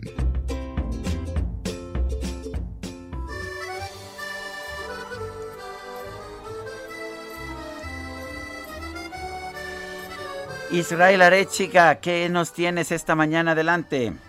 Hola, muy buenos días, querida Lupita, querido Sergio, qué gusto saludarlos. Pues ya es jueves, ya es casi fin de semana y les quiero platicar que hoy 14 de octubre se celebra mundialmente el champiñón. El champiñón es un hongo que originalmente los griegos consideraban que daba fuerza a los guerreros, y fue el botánico Dioscórides quien fue el primero en decir que eran beneficiosas. Pero a raíz de esto se fueron, se fueron registrando diferentes intoxicaciones por toda Europa. Entonces se tuvo, que tener más cuidado con el consumo de ellas. Posteriormente se sabe que los egipcios consideraban que el champiñón aportaba inmortalidad a quienes la consumían, y derivado de esto, para que no pudieran compartir este privilegio, fueron los faraones quienes prohibieron el consumo de setas e incluso tocarlas. Posteriormente el imperio romano llega y le empiezan a atribuir fuerza divina igual que los griegos, pero también poderes afrodisíacos. Lo que es un hecho es de que los hongos han sido grandes aliados a, lo largo de las culturas, a lo largo de la gastronomía. Hemos encontrado grandes platos con base de champiñón, con base de hongos de lluvia, que ahora mismo pues tenemos todavía plena de lluvias y vamos a encontrar diferentes hongos de temporada. Entonces hay que aprovechar estos hongos, hay que aprovechar el consumo de ellos, hay que eh, incentivar el consumo de los platillos con estos, con estos hongos tradicionales que a veces se quedan en los mercados, que a veces se quedan en las canastas por, por la falta de conocimiento de ellos. No solamente el champiñón, no solamente el cremini, no solamente el portobelo, hay que, hay que promover el consumo de hongos en general, porque entre los datos curiosos que tenemos es que cada 100 gramos únicamente aportan 30 gramos de calorías. También es muy bajo en sodio, vamos a encontrar realmente un aliado para la salud. Y entre los datos curiosos también vamos a encontrar que la dinastía Ming en China aseguraba que el consumo de hongos te incrementaba el ki o la energía vital y que también era base para prevenir el envejecimiento. Y sobre la misma línea los japoneses, a raíz del siglo XVI, empiezan a cultivar la variedad shiitake. Pero ¿cómo se empiezan a cultivar los hongos? Esa es la parte importante aquí. Pues fue justo en la época, eh, en la época de la Edad Media, que alguien eh, como, como grandes descubrimientos en la gastronomía y como grandes descubrimientos en los platos, se le ocurrió regar en una composta un agua con la que había lavado setas de lluvia y se dio cuenta que con esa agua empezaron a brotar setas rápidamente. A raíz de ahí se empieza a hacer un cultivo controlado de hongos y al día de hoy, bueno, pues es una base fundamental y que no podemos dejar de lado en muchas de las cocinas del mundo. El portobelo, por ejemplo, eh, tiene una historia bastante curiosa ya que hasta los años 80 no se conocía ni se consumía tanto y se le decide poner portobelo debido a una avenida, la avenida Portobelo en Londres. Hay también quien dice que en Italia, que es llamado capelone, significa sombrero grande, empezaron a hacer eh, una campaña que, decía que el portobelo te daba efecto de saciedad. Entonces la gente lo empezó a consumir para poder consumir eh, menos productos calóricos y para poder comer más sano. Pues al día de hoy vamos a tener los hongos, una infinidad de variedades, una infinidad tanto de hongos de cultivo como de hongos de temporada y qué mejor que celebrarlo, pues probando unos buenos honguitos, una quesadilla de hongos, unos honguitos de temporada y bueno, pues como todos los jueves les recuerdo que mañana viernes le echen un ojo a la edición impresa El Heraldo de México, ahí está el suplemento de GastroLab y sábados y domingos nos escuchamos en punto de la una de la tarde. Les mando un fuerte abrazo. Bueno, pues muchas gracias Israel Arechiga. ¿Y te acuerdas de los boletos? los boletos del fútbol entre Pumas y Juárez. Sí, pues duraron como 20 segundos. de inmediato llegaron, volaron esos boletos. El Javi ya está llorando porque no le tocó boletos. Híjole, bueno, son las 9 de la mañana con 49 minutos. Vámonos a un resumen de la información.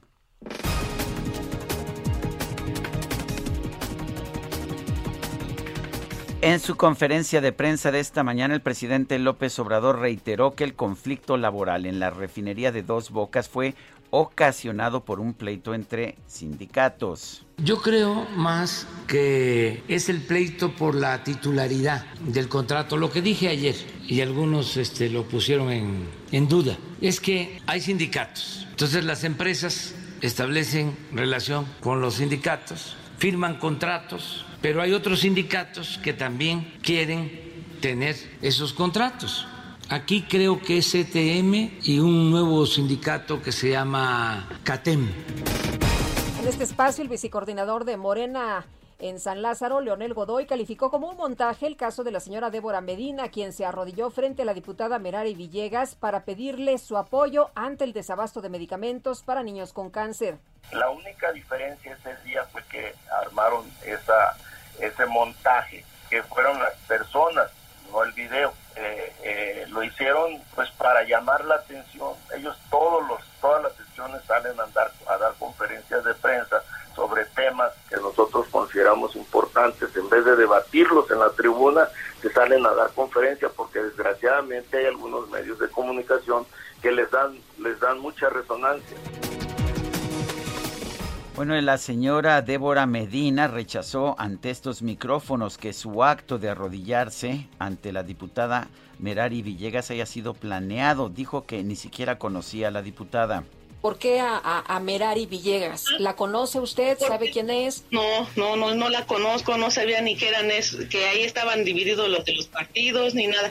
Simplemente empezamos a caminar y nos empezamos a decir que no era cierto, que era mentira. Entonces, o sea, que, era eh, mentira que su hijo no tenía medicamento. Eso es lo que. Ah, sí, que sí. Entonces ahí entra la frustración de uno. Digo, o sea, no, yo no me prestaría para mentir O sea, mi hijo es una persona que existe, una persona que está mala. Entonces, al momento que nos empiezan a decir que no es cierto, pues me entra a mí el coraje, la, la, tristeza de que no me creen algo que en verdad me está pasando. Y las autoridades capitalinas confirmaron que el juicio por el feminicidio de Abril Pérez Agaón será aplazado debido a que uno de los imputados interpuso un amparo para que su causa penal se sume a la de otros implicados.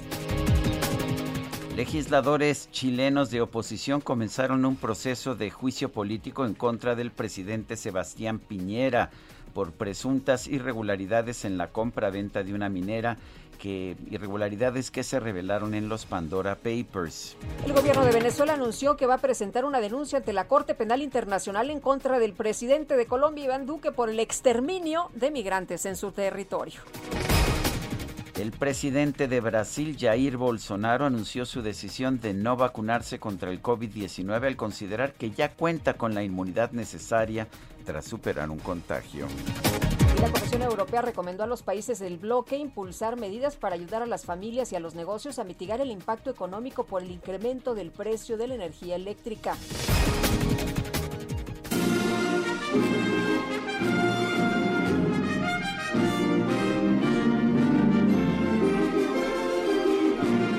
Pues sí, este miércoles ayer el actor William Shatner, de 90 años, famoso por interpretar al Capitán Kirk en la serie de ciencia ficción Star Trek, se convirtió en la persona de más edad en viajar al espacio. Formó parte de la tripulación del nuevo lanzamiento del cohete New Shepard, desarrollado por la compañía Blue Origin del multimillonario Jeff Bezos. A pesar de que el viaje solo duró unos minutos, William Shatner aseguró esta fue la experiencia más profunda que ha vivido. Pues, ¿qué te puedo decir, Guadalupe? Se nos acabó el tiempo, pues, pero pues nos vamos a las estrellas. Ay, qué bonito, ¿verdad? Vámonos entonces, que la pasen todos muy bien. Oye, y nada más, estaremos atentos. Eh, la Alianza, coordinadores de la Alianza Va por México, fueron a la Suprema Corte, interpusieron una controversia constitucional contra la Ley Federal de Revocación de Mandato. Y bueno, nosotros nos escuchamos mañana, más bien te van a escuchar a ti, Guadalupe. Yo tengo ¿Ya empiezan los festejos del cumpleaños? Eh, pues, eh, pues, sí. ¡Qué barbaridad! ¿Qué, tengo que ir. ¿Qué niño tan adelantado? Tengo que ir a hacer una pues una, una, cita burocrática a los Estados Unidos por cuestiones de mi Global Entry, pero ¿qué crees? Se atraviesa un juego de fútbol americano. Hombre, qué maravilla, qué coincidencia. Qué coincidencia. Conspiró el universo a tu favor. Bueno, eh, dice Adrián Alcalá que me está viendo con ganas de matarme, que no hay envidia de la buena, que solo hay envidia de la mala. Que la pasen todos muy bien. Mañana nos escuchamos a las 7 en punto y disfruta tu fin de semana. Gracias de todo corazón. pero esa luna mi condena.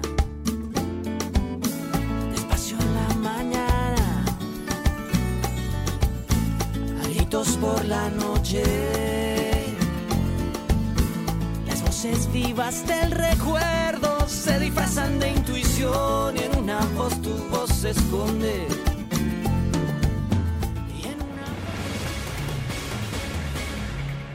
Heraldo Media Group presentó Sergio Sarmiento y Lupita Juárez por El Heraldo Radio.